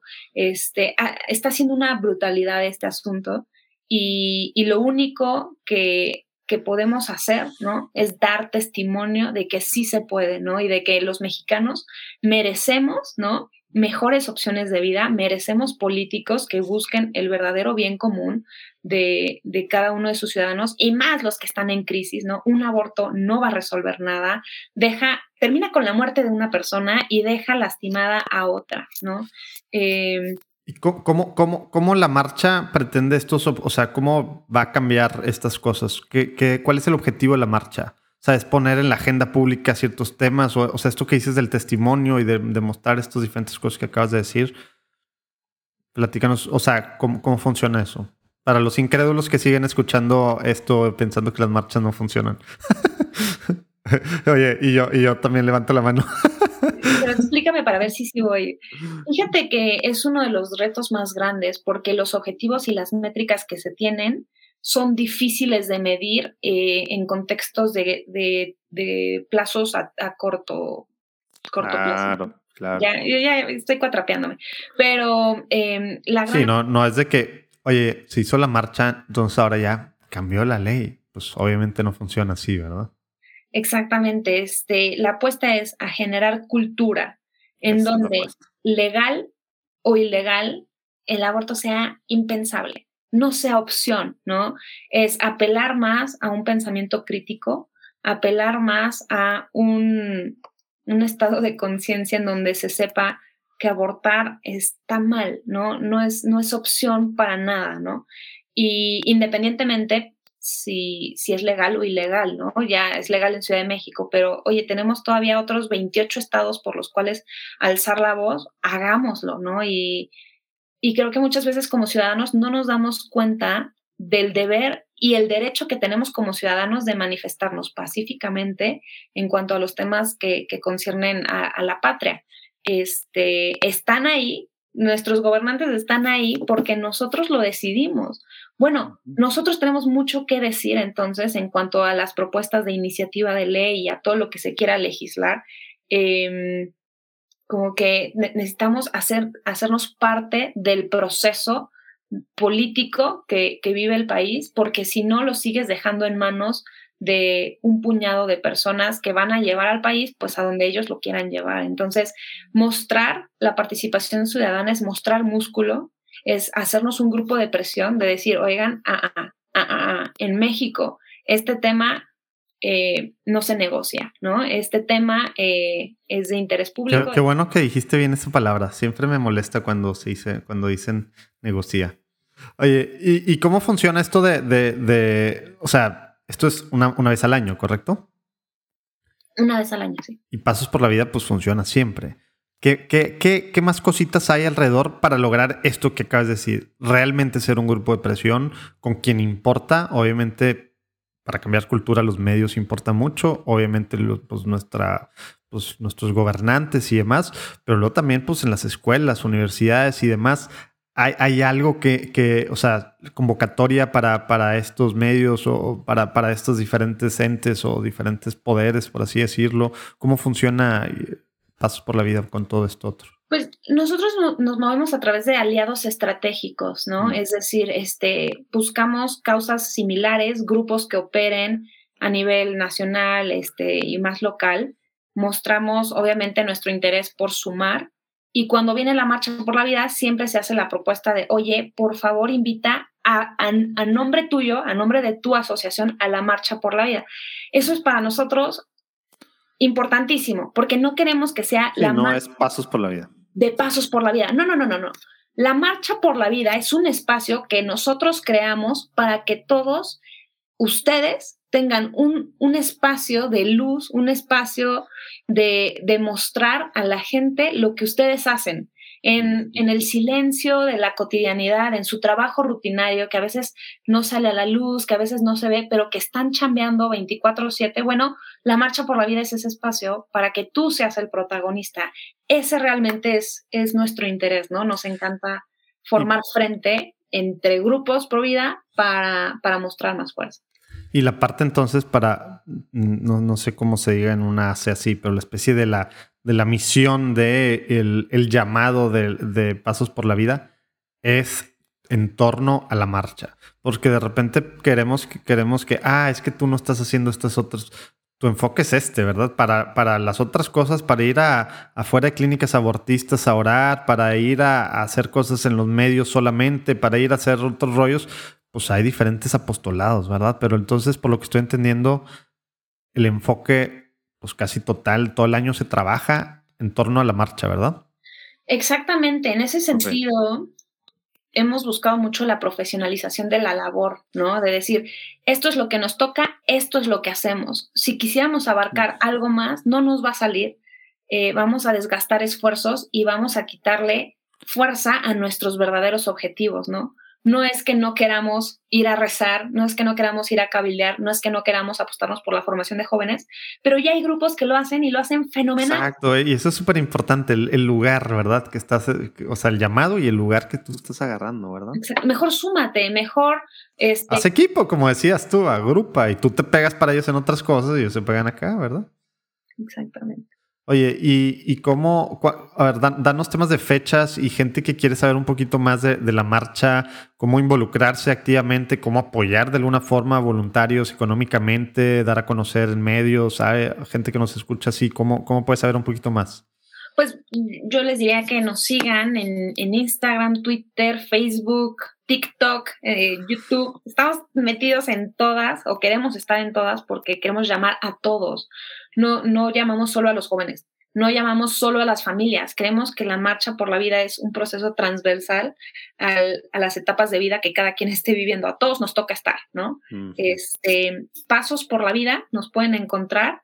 Em, la, próxima marcha será en el 2022 y necesitamos que recen mucho porque ya necesitamos salir a las calles. Eh, las últimas dos marchas fueron virtuales, obviamente, pues por cuestiones de la pandemia, pero nuestra misión no se ve concretada si no es en las calles. Realmente hay muchas cosas que sí se pueden hacer virtuales. Yo te diría que una marcha por la vida no. No, necesitamos dar testimonio, necesitamos recorrer las calles, necesitamos eh, hacer ese posicionamiento como ciudadanos. Entonces, pues primero Dios, y, y, si Él lo permite, saldremos a las calles el siguiente año, alrededor de mayo, finales de abril, principios de mayo, por ahí ronda nuestra, nuestra marcha. Órale, padrísimo. Para quien, para quien quiera saber más, que no alcanzó a saber bien, ahí abajo en los show notes viene, vienen también las redes de, Pasos por la Vida y un poquito más de, información. Y también quien quiera apoyar, no, sé cómo se fondean o cómo damos, pero bueno, alguien que quiera saber un poquito más, ahí puede directamente estar preguntando, apoyar, también tenemos que hacerlo y es algo importante que no hacemos tanto los latinos en general, pero también como católicos no estamos acostumbrados a estas causas o causas en general, apoyar, deja tú en general, ¿verdad? Entonces, ojalá que también podamos, no, pues yo no puedo ir a la marcha, tal. Bueno, puedes apoyar para que la marcha cada vez llegue a más personas, cada vez tenga más impacto, cada vez, pues todo, hay muchas formas de apoyar, ojalá que se unan porque ser católico es ser pro vida, ¿verdad? Oye, y, ahora, a ver, es, quisiera, nos queda muy poquito tiempo, pero quisiera que eh, no, no dejar el pastería muchas cosas que quisiera que no vamos a llegar, pero a ver, vamos a ver cómo logramos que nos platiques un poquito de qué onda con Libres y Soberanas, que no tengo idea quién es, y hace rato que me di cuenta, en la mañana que me di cuenta que tenías una entrevista con Pepe Alonso que acaba de salir de haber sabido, me lo había fletado, ya no alcancé a llegar más allá, pero vi que al principio dijo que libres y soberanas, y luego tantito a ver si a, si a, lo mejor antes de libres y soberanas, platícanos qué onda con esto que has hecho dos años de, de Crossroads for Life, porque es algo, porque es algo importante, este viajecito de tres semanas de Los Ángeles a Washington por la vida, etcétera. Digo, pensé que iban puros gringos o bueno, a lo mejor, a lo mejor he seguido a, sí, pues sí, he sabido de, cosas ahí, de gente que lo hace eh, en otros, porque, porque una mexicana a Estados Unidos y para terminar en Washington, que cómo esto se une con todo lo que estás haciendo y, y también pues tu llamado personal dentro de esto, ¿no? Creo que parte de, de todo esto, a ver, mi vocación a la defensa de la vida no se da sin antes mi conversión a la fe. Y pues ya te he platicado de Living the Call, uno de los podcasts en inglés de Juan Diego Network, que en este caso pues lo coproducimos con The Catholic Association of Latino Leaders y el diácono Charlie Echeverry, que hace como, ¿qué fue? Año y medio, dos años, estuvimos en, platicando en Católico, que estuvimos platicando con, con él, pues todo lo que está haciendo padrísimo desde Los Ángeles. Pues acá platica con, con líderes de negocio tal cual CEOs, ¿verdad? De grandes empresas o presidentes en consejos, con activistas, con artesanos, con monjes, con marqueteros, con obispos, ¿verdad? ¿Sobre qué? Sobre, pues básicamente, el ser católico, el ser líder y el ser latino. Sí, está, está encrucijada de tres, de tres grandes cosas en Estados Unidos. Pues ya sabes los datos que, que muchas veces hemos platicado aquí sobre la iglesia en Estados Unidos, el porcentaje de que, casi ya es la mitad de la iglesia católica los hispanos. Y falta mucho, pues, digamos, poner el spotlight en, en algunos de estos liderazgos. Y esta encrucijada de estos tres temas es súper importante. Se ven estas platicadas. Ha habido platicadas padrísimas y las que vienen son muy buenas. Living the Call, ahí abajo puedes darle clic para estar escuchando. Regresamos a la platicada. Entonces todo se va desencadenando. Ahora, eh, ya comprometida con, con, este apostolado, con esta causa, la causa provida, eh, algo que Pasos por la Vida ha fomentado mucho es que nuestros jóvenes vivan la experiencia la defensa de la vida en otras latitudes, para que viajar, eh, asistir a congresos internacionales te abre la mente, te permite ver realidades en otras, de otras perspectivas y traer mejores eh, propuestas a tu, a tu... Oye, aparte van, digo, para mal y por eso también para bien, pues van muy adelantados, ¿verdad? O sea, acá el aborto pues lleva poco de, de haber sido despenalizado, tal. Pues allá, ¿qué? ¿Cuántas décadas son de Roe versus Wade y de... Van 48 años. O sea, sí, pues ya son casi 50 años y pues ya se la saben y también porque allá se apoya por la forma profesional de hacer estas cosas, por tal, mucho que aprenderles a las organizaciones que están haciendo bien las cosas, porque también hay unas que nada más son confrontativas y que yo no sé qué bien logran, ¿verdad? Exactamente. Entonces, con ese contexto, em, surgió la oportunidad de, oigan, está esta caminata, ¿quién puede irse eh, durante el verano? Obviamente yo alcé la mano, yo quiero viajar, a mí me gusta, pues vas, ¿no? Me fui con mi mejor amiga y es una experiencia increíble porque así como tú me decías, oye, ¿y qué hace la marcha por la vida realmente para resolver la problemática? Pues pudiéramos decir muy poco porque se apuesta por la cultura y la cultura se mide después de muchos años. Entonces, seguimos viendo qué, aporta la marcha por la vida. Eh, estos cuates de Crossroads Pro Life, ¿qué es lo que hacen? Caminan, caminan. O sea, es tan peor que yo. Oye, y no nada más caminan unas horas, como en la marcha. caminan todo el día. todo el día, tres semanas, ¿verdad? de hecho, son tres meses. Ah, yo pensé que eran tres semanas. Ah, o sea, tú, tú hiciste trampa. De costa a costa. Yo, yo lo he hecho dos años. Uno lo hice solo dos estados, que fue California y Arizona. Y mm, después, al siguiente año, ya lo hice como fueron dos estados. Llegaste a Nevada. No, este, ahí, e, en esa ocasión solo fue este, Los Ángeles a Phoenix, pero en otra ocasión caminé de San Luis, Missouri, centro de, de Estados Unidos, hasta capital, Washington, D.C. Digo que fueron como unos 10, 12 estados que recorrí a patín. Este, rezando. Y ahí, ahí está la gran A ver, platícanos, ¿qué, ¿qué, vas haciendo? O sea, ¿cómo que caminar 10, 12 estados así? ¿Por qué? ¿Cuál es el, cuál es el fin? ¿Por qué mejor no fuiste al camino de Santiago? ¿Verdad? No, esta está, esta está del pelo de, del camino de Santiago. Es caminar con una playera que dice pro life, pro vida, ¿no? Y vas caminando a contrasentido de los coches para que los coches que van manejando solo vean el pro life. Yo no sé, no sé cuántas conversaciones se hayan podido iniciar a raíz de eso, de ver eh, a unos locos caminando con una playera que diga pro life. O sea, tú dices por los que van manejando, de que eh, ahí van, les pitan y no les amagan ahí como que los quieren aplastar, ¿no? Gracias a Dios no, me, sucedió. Lo que sí me llegó a suceder. Digo, en Midwest, pues a lo mejor no tanto, pero ya pegado allá a la costa. este, mucha solidaridad. Algunos coches se llegaban a estacionar y te pasaban botellas de agua, no sé. Qué cool. muy, muy padre. Y el punto es que vayas caminando, rezando el rosario, este... Literal, todo el tiempo. Literal, lo dejan a consideración, porque en las primeras dos horas ya rezaste los cuatro, los cuatro misterios. Entonces, el resto de las horas, pues ya te pones a platicar o a hacer otro tipo de oraciones, ¿no?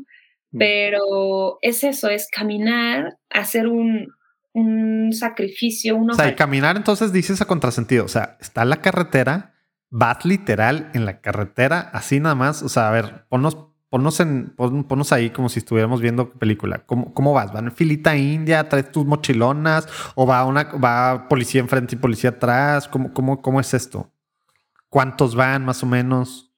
Es un grupo como de 10 personas y tenemos una camioneta y un RV, que el RV son las casas rodantes. Entonces, este, la camioneta avanza dos millas y se estaciona. Y entonces tú tienes que caminar esas dos millas para llegar a la camioneta y después hacemos cambio. Los que caminan dos millas se meten a la camioneta, avanza otras dos millas la camioneta y, el nuevo equipo se baja. O sea, como cada cinco kilómetros más o menos estás, estás descansando un poquito. Exactamente. Vas en fila india y son carreteras, eh, no sé cómo se llaman. Las... Son las de, estatales, que no la federal gigante. Ah, exactamente, son las estatales, no las federales, porque esas sí son peligrosísimas y te arrollan.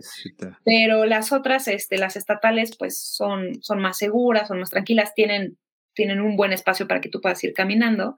Y eh, pues esa es la idea, ¿no? Es dar testimonio de lo que crees, de lo que piensas ¿Cómo te ha cambiado eso a ti? Lo has hecho dos veces, una, una vez al principio y otra vez de la mitad para adelante. ¿Qué, qué, qué frutos has, has, notado? aparte de que estuvo padre la experiencia de caminar y agarraste condición. Fue, no, fue increíble porque conocí la cultura americana, mm. este, su forma de pensar, su forma de, de actuar, de ver la vida. Eso, eso es impresionante, ¿no? Dos, eh, viví mi fe católica de manera súper distinta, ¿no? Aunque, aunque hacemos lo mismo, es diferente y no sé, es una riqueza enorme la iglesia este, a través del mundo. Y luego el tema del sacrificio, ¿no? O sea, ¿quién en su sano juicio da su verano, un mes de su vida, dos, tres meses de su vida? Para solearse. Para irse a solear y para irse a dormir. O sea, yo me acuerdo que mi cama era el comedor que pero en la noche se, se, dobla y solo le ponen unos cojines y ahí te dormías, ¿no? Mm. Este, es, es, incomodarte, es este, pues no hacer lo que tú quieres cuando tú quieras, ¿no? Es, es subordinarte a un grupo y, y vivir la experiencia que, que, me cambió la vida, ¿no? Tengo muy buenos amigos, de mis mejores amigos son de ahí este, he tenido oportunidad de conocerlos en sus estados, en otras partes de Estados Unidos, por ese viaje, ¿no? Entonces, este, sin duda me cambió la vida, regresé con, con ideas, con ganas de hacer diferentes las cosas y eso suma mucho a lo local. Acá en Ciudad de México, pues regresas con la mente renovada, más fresca y, y cambias la jugada, ¿no? O sea, en lugar de solo manifestarte o decir no al aborto, ya empiezas a buscar hacer agenda. Ya empiezas a decir, ok, esto no, bueno, ¿qué sí? Vamos a ver qué sí proponemos. No, pues un campamento para los chicos, para que tengan la experiencia. Perfecto, vamos a hacerlo, ¿no? La marcha por la vida, podemos implementar esto, lo otro, pues vamos a hacerlo. Eso es lo que me dio realmente este. Vale. Qué, qué cool. Padrísima experiencia, me puedo imaginar y claro que tiene mucho impacto. De repente la hago de abogado del diablo para que la gente que es igual de incrédula que yo que esté escuchando, pues bueno, entiendo un poquito más. Oye, a ver, platícanos tantito, ¿qué onda con libres y soberanas? ¿Qué, qué, qué es eso? Suena así como que un movimiento así que traes tus pañuelos verdes y morados y demás, y, y ahí sí andas haciendo destrozos por todos lados, pero ¿es, algo así? es, es, lo que hace eh, Alison en la noche. En el día es acá la vida y todo paz, peace and love, y acá en la noche desastres. a ver, ¿qué onda con libres y soberanas? Eh, la realidad es que se juntó talento de ocho mujeres de América Latina que son expertas en algún tema, ¿no? Tenemos alguna abogada internacionalista, tenemos dos mujeres que trabajan en campo, ¿no? O sea, con las mujeres en crisis y que necesitan apoyo, ¿no? Tenemos a la que conoce toda la argumentación médica, jurídica, antropológica. Es un super equipo, se juntó y un poco lo que se veía es, eh, necesitamos conquistar y necesitamos salir, uno, más con la bandera de la mujer que con la de la vida. ¿Por qué? Porque los de la vida lo están haciendo bien y ahí están dando su lucha, perfecto. La causa de la mujer es una causa muy noble, y que la perdimos, no es nuestra, o sea, se tergiversó. ¿En qué, ¿En qué sano juicio un católico no quisiera esto? Oye, pero no solo tergiversó, también fue nuestra culpa. ¿Ves estas, ves estas marchas? Y, ah, no, es que es de feministas. si están por derechos, si están luchando tal, pues ahora estos ocho años lo hemos, nos lo ha recalcado mucho el Papa, ¿verdad? Hay que tender puentes en las cosas en las que podemos jalar por algo, dejando claro que no vamos a estar apoyando otras cosas. Pero nos solitos nos aislamos y se los dejamos, ¿verdad? O sea, eso, claro, ¿verdad? O sea, eso es mucho nuestra culpa. Por eso, por eso me encanta lo que estás diciendo y, ya no te voy a interrumpir porque ya sé que ya menos se tiene que acabar esto. sí. este, y sucede así, ¿no? Que nos dimos cuenta que estábamos perdiendo terreno, que hay muchas mujeres confundidas que te dicen, pues sí, la causa de la mujer es importantísima, nos están matando, nos están violando, nos están, ¿no? Y, la gran incongruencia de este movimiento es que hacen sus desmanes, hacen sus manifestaciones, dejan todo roto a su paso y lo primero que te piden es el aborto, ¿de qué me hablas? O sea, ¿de qué me hablas? ¿En qué momento esa es la necesidad más urgente que tenemos las mujeres? O sea, hay otras. Entonces, eh, Libres y Soberanas surge como para mostrar un contrapeso en las verdaderas necesidades que tenemos las mujeres, ¿no? Y, que el aborto tampoco figura en la causa de la mujer, ¿no? Esta, esta más, o sea, si nos metemos a la causa de la defensa de la vida, pero, pero justo argumentando que no suman en lo absoluto en la causa de la mujer, ¿no? O sea, no, no es prioridad, no es necesidad. Si de verdad quisiéramos que las mujeres ya no murieran, estaríamos fondeando este, los hospitales y centros que atienden a mujeres de cáncer, de diabetes y de corazón, porque son las primeras causas, las tres primeras causas por las cuales las mujeres mexicanas pierden la vida, ¿no? Boom, truth bomb. Oye, y, y entonces este, bueno, para empezar, a ver, antes de que siga por acá, ¿cuándo, ¿cuándo empezó? Dices ocho, ocho mujeres, tú eres una de las ocho, asumo. ¿Cómo, cuándo, ¿Cuándo lo empezaron? ¿Cómo está la cosa? Eh, somos un, muy baby todavía porque vamos a cumplir un año apenas. Ah, bueno, ahora en julio cumplimos un año. Ah, Entonces surgió a raíz de una cuestión coyuntural con la Suprema Corte de Justicia. Este, necesitamos hacer algo, necesitamos encontrarnos un nombre y surgió, ¿no? Me encanta pero, el nombre. Pero fue, fue, fue, tuvo muy buena respuesta, ¿no? La primera campaña que sacamos era no hablen por todas, ¿no? En un. Oye, pero eso es, a ver, entonces hace rato estábamos hablando de tender puentes. ¿Eso no suena confrontativo? ¿O si era parte del rollo o era así hacerlo como que con gancho? Que, a ver, platícanos la, la estrategia de comunicación detrás en un, en un minuto. era darle voz a las que no se sienten identificadas con el discurso, pero sí con la causa. Entonces era, no hables por todas cuando pides esto o cuando pides aborto, cuando pides, ¿no? Este, y es como, yo también tengo, yo soy mujer, puedo hablar, eh, represento, eh, Libres y Soberanas representa más de 500 organizaciones a nivel latinoamericano. Ah, Entonces, este, traigo la voz de estas 500 organizaciones, de estas tantas de miles de mujeres que te dicen no hablen por todas cuando pides aborto, ¿no? Porque, porque tanto tú puedes hablar como nosotros podemos hablar y tenemos mucho que decir cuando se trata de ver por el mejor bien o el mayor bien para la mujer latinoamericana. Entonces esa fue la carta de presentación, la entrada, la primera campaña de Mujeres Libres y Soberanas, que, que está, digo, yo, yo decía lo confrontativo, que claro que hay que dejar claro, ¿verdad? ese punto y qué bueno que lo dejaron claro el tema de, del aborto y, no contra, eh, y que pues sí, no, no están en común con 100% con las otras agendas y demás. ¿Y qué sigue? Y pues así, así ha ido este, evolucionando. Todavía necesitamos definir mucho qué vamos a hacer, o sea, de, del mundo, ¿no? del universo de la defensa de la mujer, qué es lo que Libres y Soberanas puede aportar, ¿no? Somos, yo soy muy de la idea, y ya lo platicamos, que no podemos hacerlo todo, no queremos hacerlo todo, porque terminas sin hacer nada, ¿no? Nada en concreto, sin dar resultados. Entonces, vale la pena ver qué es aquello en lo que cojeamos, que nosotros podemos aportar y enfocarnos a ello. Todo lo demás habrá vocaciones para que lo saquen, ¿no? Claro.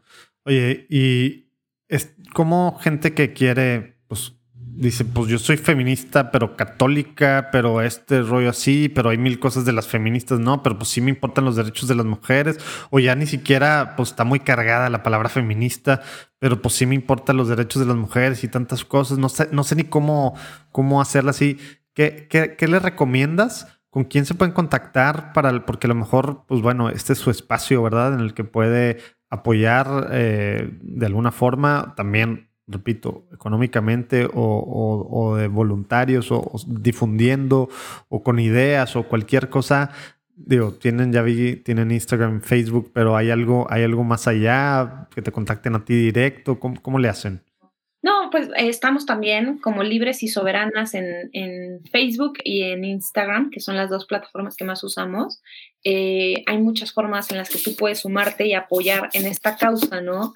Eh, la realidad es que aquí sí somos un poco más estratégicos en el tema de, pues no, no, que nuestra primera carta no sea soy católica, feminista, sino, no, a ver, yo soy, soy feminista en el sentido de me importa la causa de la mujer, ¿no? No me identifico con un feminismo radical, pero sí me identifico con la causa y la necesidad de esta causa. O sea, sí se autonominan como feministas. Hay, hay, hay un dilema. Seguimos, seguimos viendo. Por lo cargada y lo ideologizada la palabra, ¿verdad? Por lo cargada e ideologizada. pero... no tengo ningún problema en decir que quisiera ser feminista yo, ¿verdad? Pero entiendo que eso puede ser interpretado por un millón de formas. Exactamente, seguimos ahí definiendo, pero podríamos decir que sí somos feministas, que no que no concordamos con la con el feminismo radical ni el que se impone, ¿no? Y, y feminismo. Ándale, eso también, ¿verdad? Porque eres mujer, tienes que pensar como yo, ¿verdad? Y tienes que apoyar todo, así, la lista, la pliego petitorio que empieza con el aborto normalmente. Exacto. Órale, qué cool eso. Oye, pues bueno, pues pudiéramos platicar mucho más, pero tenemos que ir cerrando. Eh, vamos a, bueno, me quedé con ganas también de que nos platicaras qué onda con Católico en serio y otras de las cosas ahí que, que están haciendo, pero bueno, después ahí, allá abajo, ya saben, vamos a poner ahí los, pues los, los, links a redes y página de, de Pasos por la Vida, etcétera, y vamos después ya que haya una fecha definida para mayo, para abril del 2022 o quien esté escuchando esto después, pues también vamos a ver cómo difundirla en, pues en nuestras diferentes pues, cosas que hacemos, más de, ya no sé, más de 50 podcasts que tenemos y etcétera, etcétera. Em, y pues bueno, vamos a irnos rápidamente, Alison, a la, a la sección de preguntas rápidas para, para cerrar, ¿te parece? Vas a, en una frase, de ser posible, responder eh, lo que yo te voy a preguntar.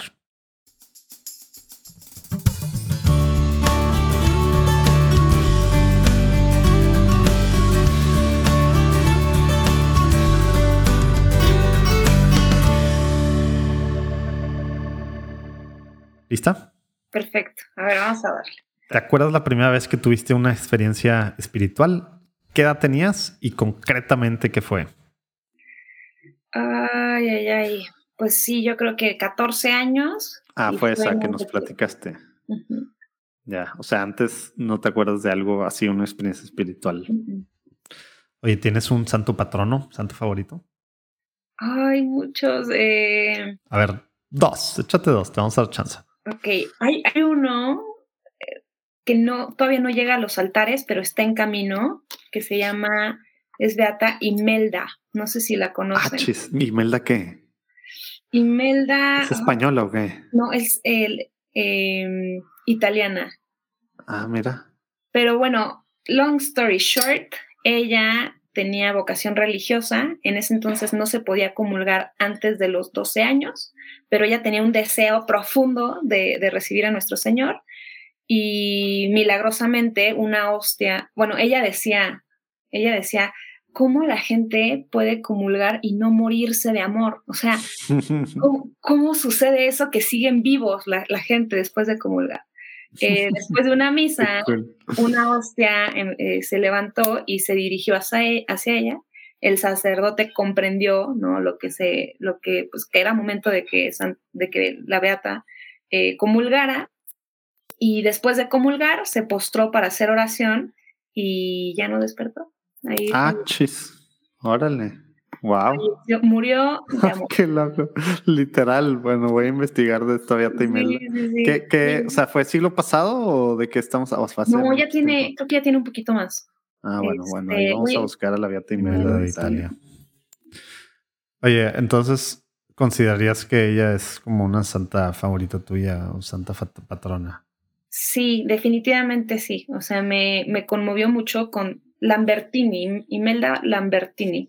Me conmovió mucho su historia y, y se volvió un tema de admiración, de decir, ay, yo quiero recibir a, a nuestro Señor con tanto cariño, con tanto cuidado, este, sabiendo que, que como este, estás recibiendo la vida misma, ¿no? Wow. Oye, ¿qué significa ser católico hoy en día, Alison? Para ti. Ay, es ir a contracorriente y mostrar el cómo sí se puede vivir una vida plena en medio de un, un mundo en crisis. Dale. Oye, ¿tienes alguna oración que te guste orar, rezar seguido que, que nos pudieras compartir? Digo, si es una cortita, pues igual puedes aquí mismo decir. Si es pues, alguna oración ya más larga, pues nada más el nombre. Pues no sé ni cómo se llama, es la de, bueno, eh, ven Espíritu Santo, llena los corazones de tus fieles y enciende en Ujú. ellos el fuego de tu amor. ¿Y qué? Cuando, o sea, de repente tipo ejaculatoria o, o cómo, cómo? Yo para todo, cuando estoy nerviosa, cuando no sé qué hacer, es como ven espíritu. Este es, es muy corta y es, es poderosa por lo que pide, entonces a mí me gusta. Me, me ha tocado gente en, en juntas, bueno, las juntas cuando yo network normalmente tratamos de siempre orar. Obviamente de repente se nos olvida, tengo que admitirlo. Pero, pero juntas que, que en algún momento tuve con gente del Reino Christi, algunos, algunos como que era común que, que, que rezaran esta oración antes. Sí, ¿no?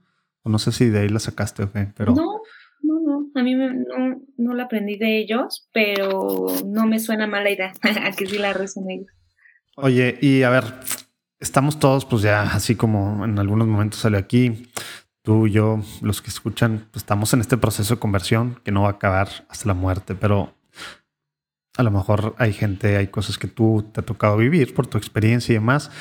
Quisiera que nos recomendaras un tip práctico, una cosa que a lo mejor, pues si no estamos haciendo, deberíamos empezar a hacer ya ahorita que estoy escuchando esto, mañana, si ya es muy noche o en la mañana o cualquier momento. ¿Qué puedo hacer? ¿Qué debo de empezar a hacer ya para seguir caminando en este caminito hacia el Señor, hacia la vida eterna? Va a sonar redundante, pero yo, yo diría que busquemos la perseverancia. Eh, Dije algo práctico, Alison. ¿Qué, significa? ¿Cómo O sea, se come la persever- perseverancia? perseverancia en tu vida de oración, porque realmente O sea, orar todos los días. Eso hay veces que no quieres, hay veces que no se te antoja, Yo que casi todas da las veces. Este, casi siempre, que no te da tiempo, persevera, persevera, persevera, porque eh, la gracia, la gracia siempre está dispuesta y disponible, ¿no? Entonces, eh, no nos damos cuenta, ¿no? El Señor no nos obliga a nada, pero, pero el consejo es persevera, porque no sabemos y no nos vamos a dar cuenta de los grandes frutos y gracias que, que se nos están derramando por perseverar, por negarnos, por ir en contra de nuestros Aunque no sienta, aunque no tenga ganas, aunque no, nada, ¿verdad? Buenísimo. Oye, un libro que nos pueda recomendar que te haya causado un gran impacto. Ay, Médico de Cuerpos y Almas, de Taylor Cadwell. Árale, buenísimo. No es la primera que nos lo recomienda. Oye, ¿por qué quisieras que intercediéramos nosotros, el equipo de Juan Diego Network y los que están escuchando platicando en católico? Pues. Aparte de la um, conversión de tus papás, ahí eso ya, bueno, de tu familia. Esa, esa, esa ya está palomeada, se viene Genial, entonces tengo chance de otra. Em, yo les pediría que pidamos por eh, el corazón de los jóvenes que ya están conquistados para Cristo, pero que permanecen tibios o que mm. permanecen eh, flotando ahí en el agua, ¿no? Que necesitan un amor fervoroso. hay muchas almas así dentro de nuestras familias, de nuestros amigos, ¿no? Que sí tienen la fe, pero que no es una fe fervorosa. Hay que pedir mucho por ello. Híjole, súper importante. Gracias por recordarnos esto. Oye, en un minuto empieza tu junta, pero no vamos a dejar que te nos vayas, Alison, sin que, como es costumbre aquí, somos como agentes de seguro, siempre digo. ¿A quiénes dos personas nos recomiendas que platiquemos en este espacio que están haciendo cosas padrísimas desde su trinchera, desde su personal llamado, ¿verdad? Por extender el reino de Dios. ¿Con quién crees tú que podemos platicar? Caray, es que seguramente ya los entrevistaste o a lo mejor no, pues, ¿verdad? Pues, pues, no sé, tú, tú, tú láncelo y si no, no te limites, no te preocupes. Ok, yo te diría eh, un amigo que admiro mucho que se llama Jorge Rincón. Ah, sabes que está, está desde hace rato, es más, hemos cancelado varias veces y qué bueno que me recuerdas para ponerle, para ponerle, para ponerle gorro y que ya es momento. Órale, le voy a escribir. Jorge Rincón y Alex Sirvent. No sé si lo conoces. ¿A quién? No, ni, me sonó. No, no, ni me sonó. Eh, es, es, es, un chico que es cantante, actor y actualmente es, es conductor de un programa de tele pero vivió un proceso de conversión de fe y hoy da un testimonio hermoso. Órale, padrísimo. Bueno, Jorge, Alex, Alex dijiste, ¿verdad? Vamos tras ustedes. Oye, bueno, Alison, ya sé que tienes que correr. De por sí se atrasó tu junta ya media hora, pero, pero bueno, me encantó la platicada contigo. Hubiera querido ahondar más y después espero yo que haya otros espacios porque necesitamos formarnos mucho en, en la defensa de, pues, de la vida, ¿verdad? Como católicos, estamos llamados a eso eh, y, a veces lo hacemos terriblemente mal. Por eso me encantó y bueno, ya lo dije en la introducción, pero me encantó cómo, pues, cómo escribes en Desde la Fe, ¿verdad? Y, varias de estas cosas. Ahí abajo también vienen los links para, para quien quiera.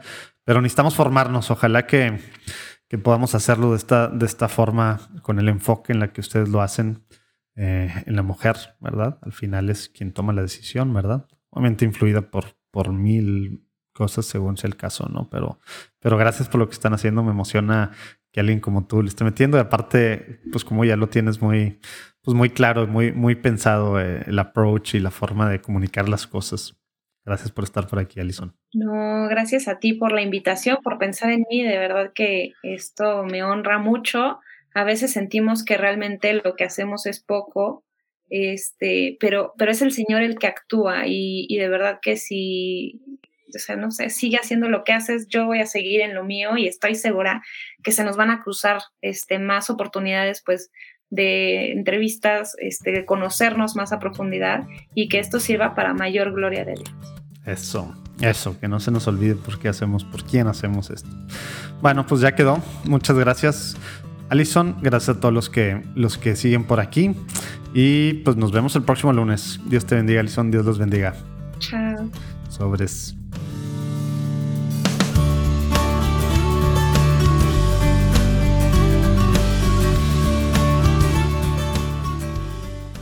Pues sí, la platicada pudo haber durado más, faltó platicar de católico en serio, pero bueno, allá abajo vas a poder ver la liga, ah, de todos modos, a Católico en Serio, la página, las redes, todo lo que están haciendo, que está padrísimo, que bueno, ya veremos en qué otros espacios podemos platicar con Alison sobre esto.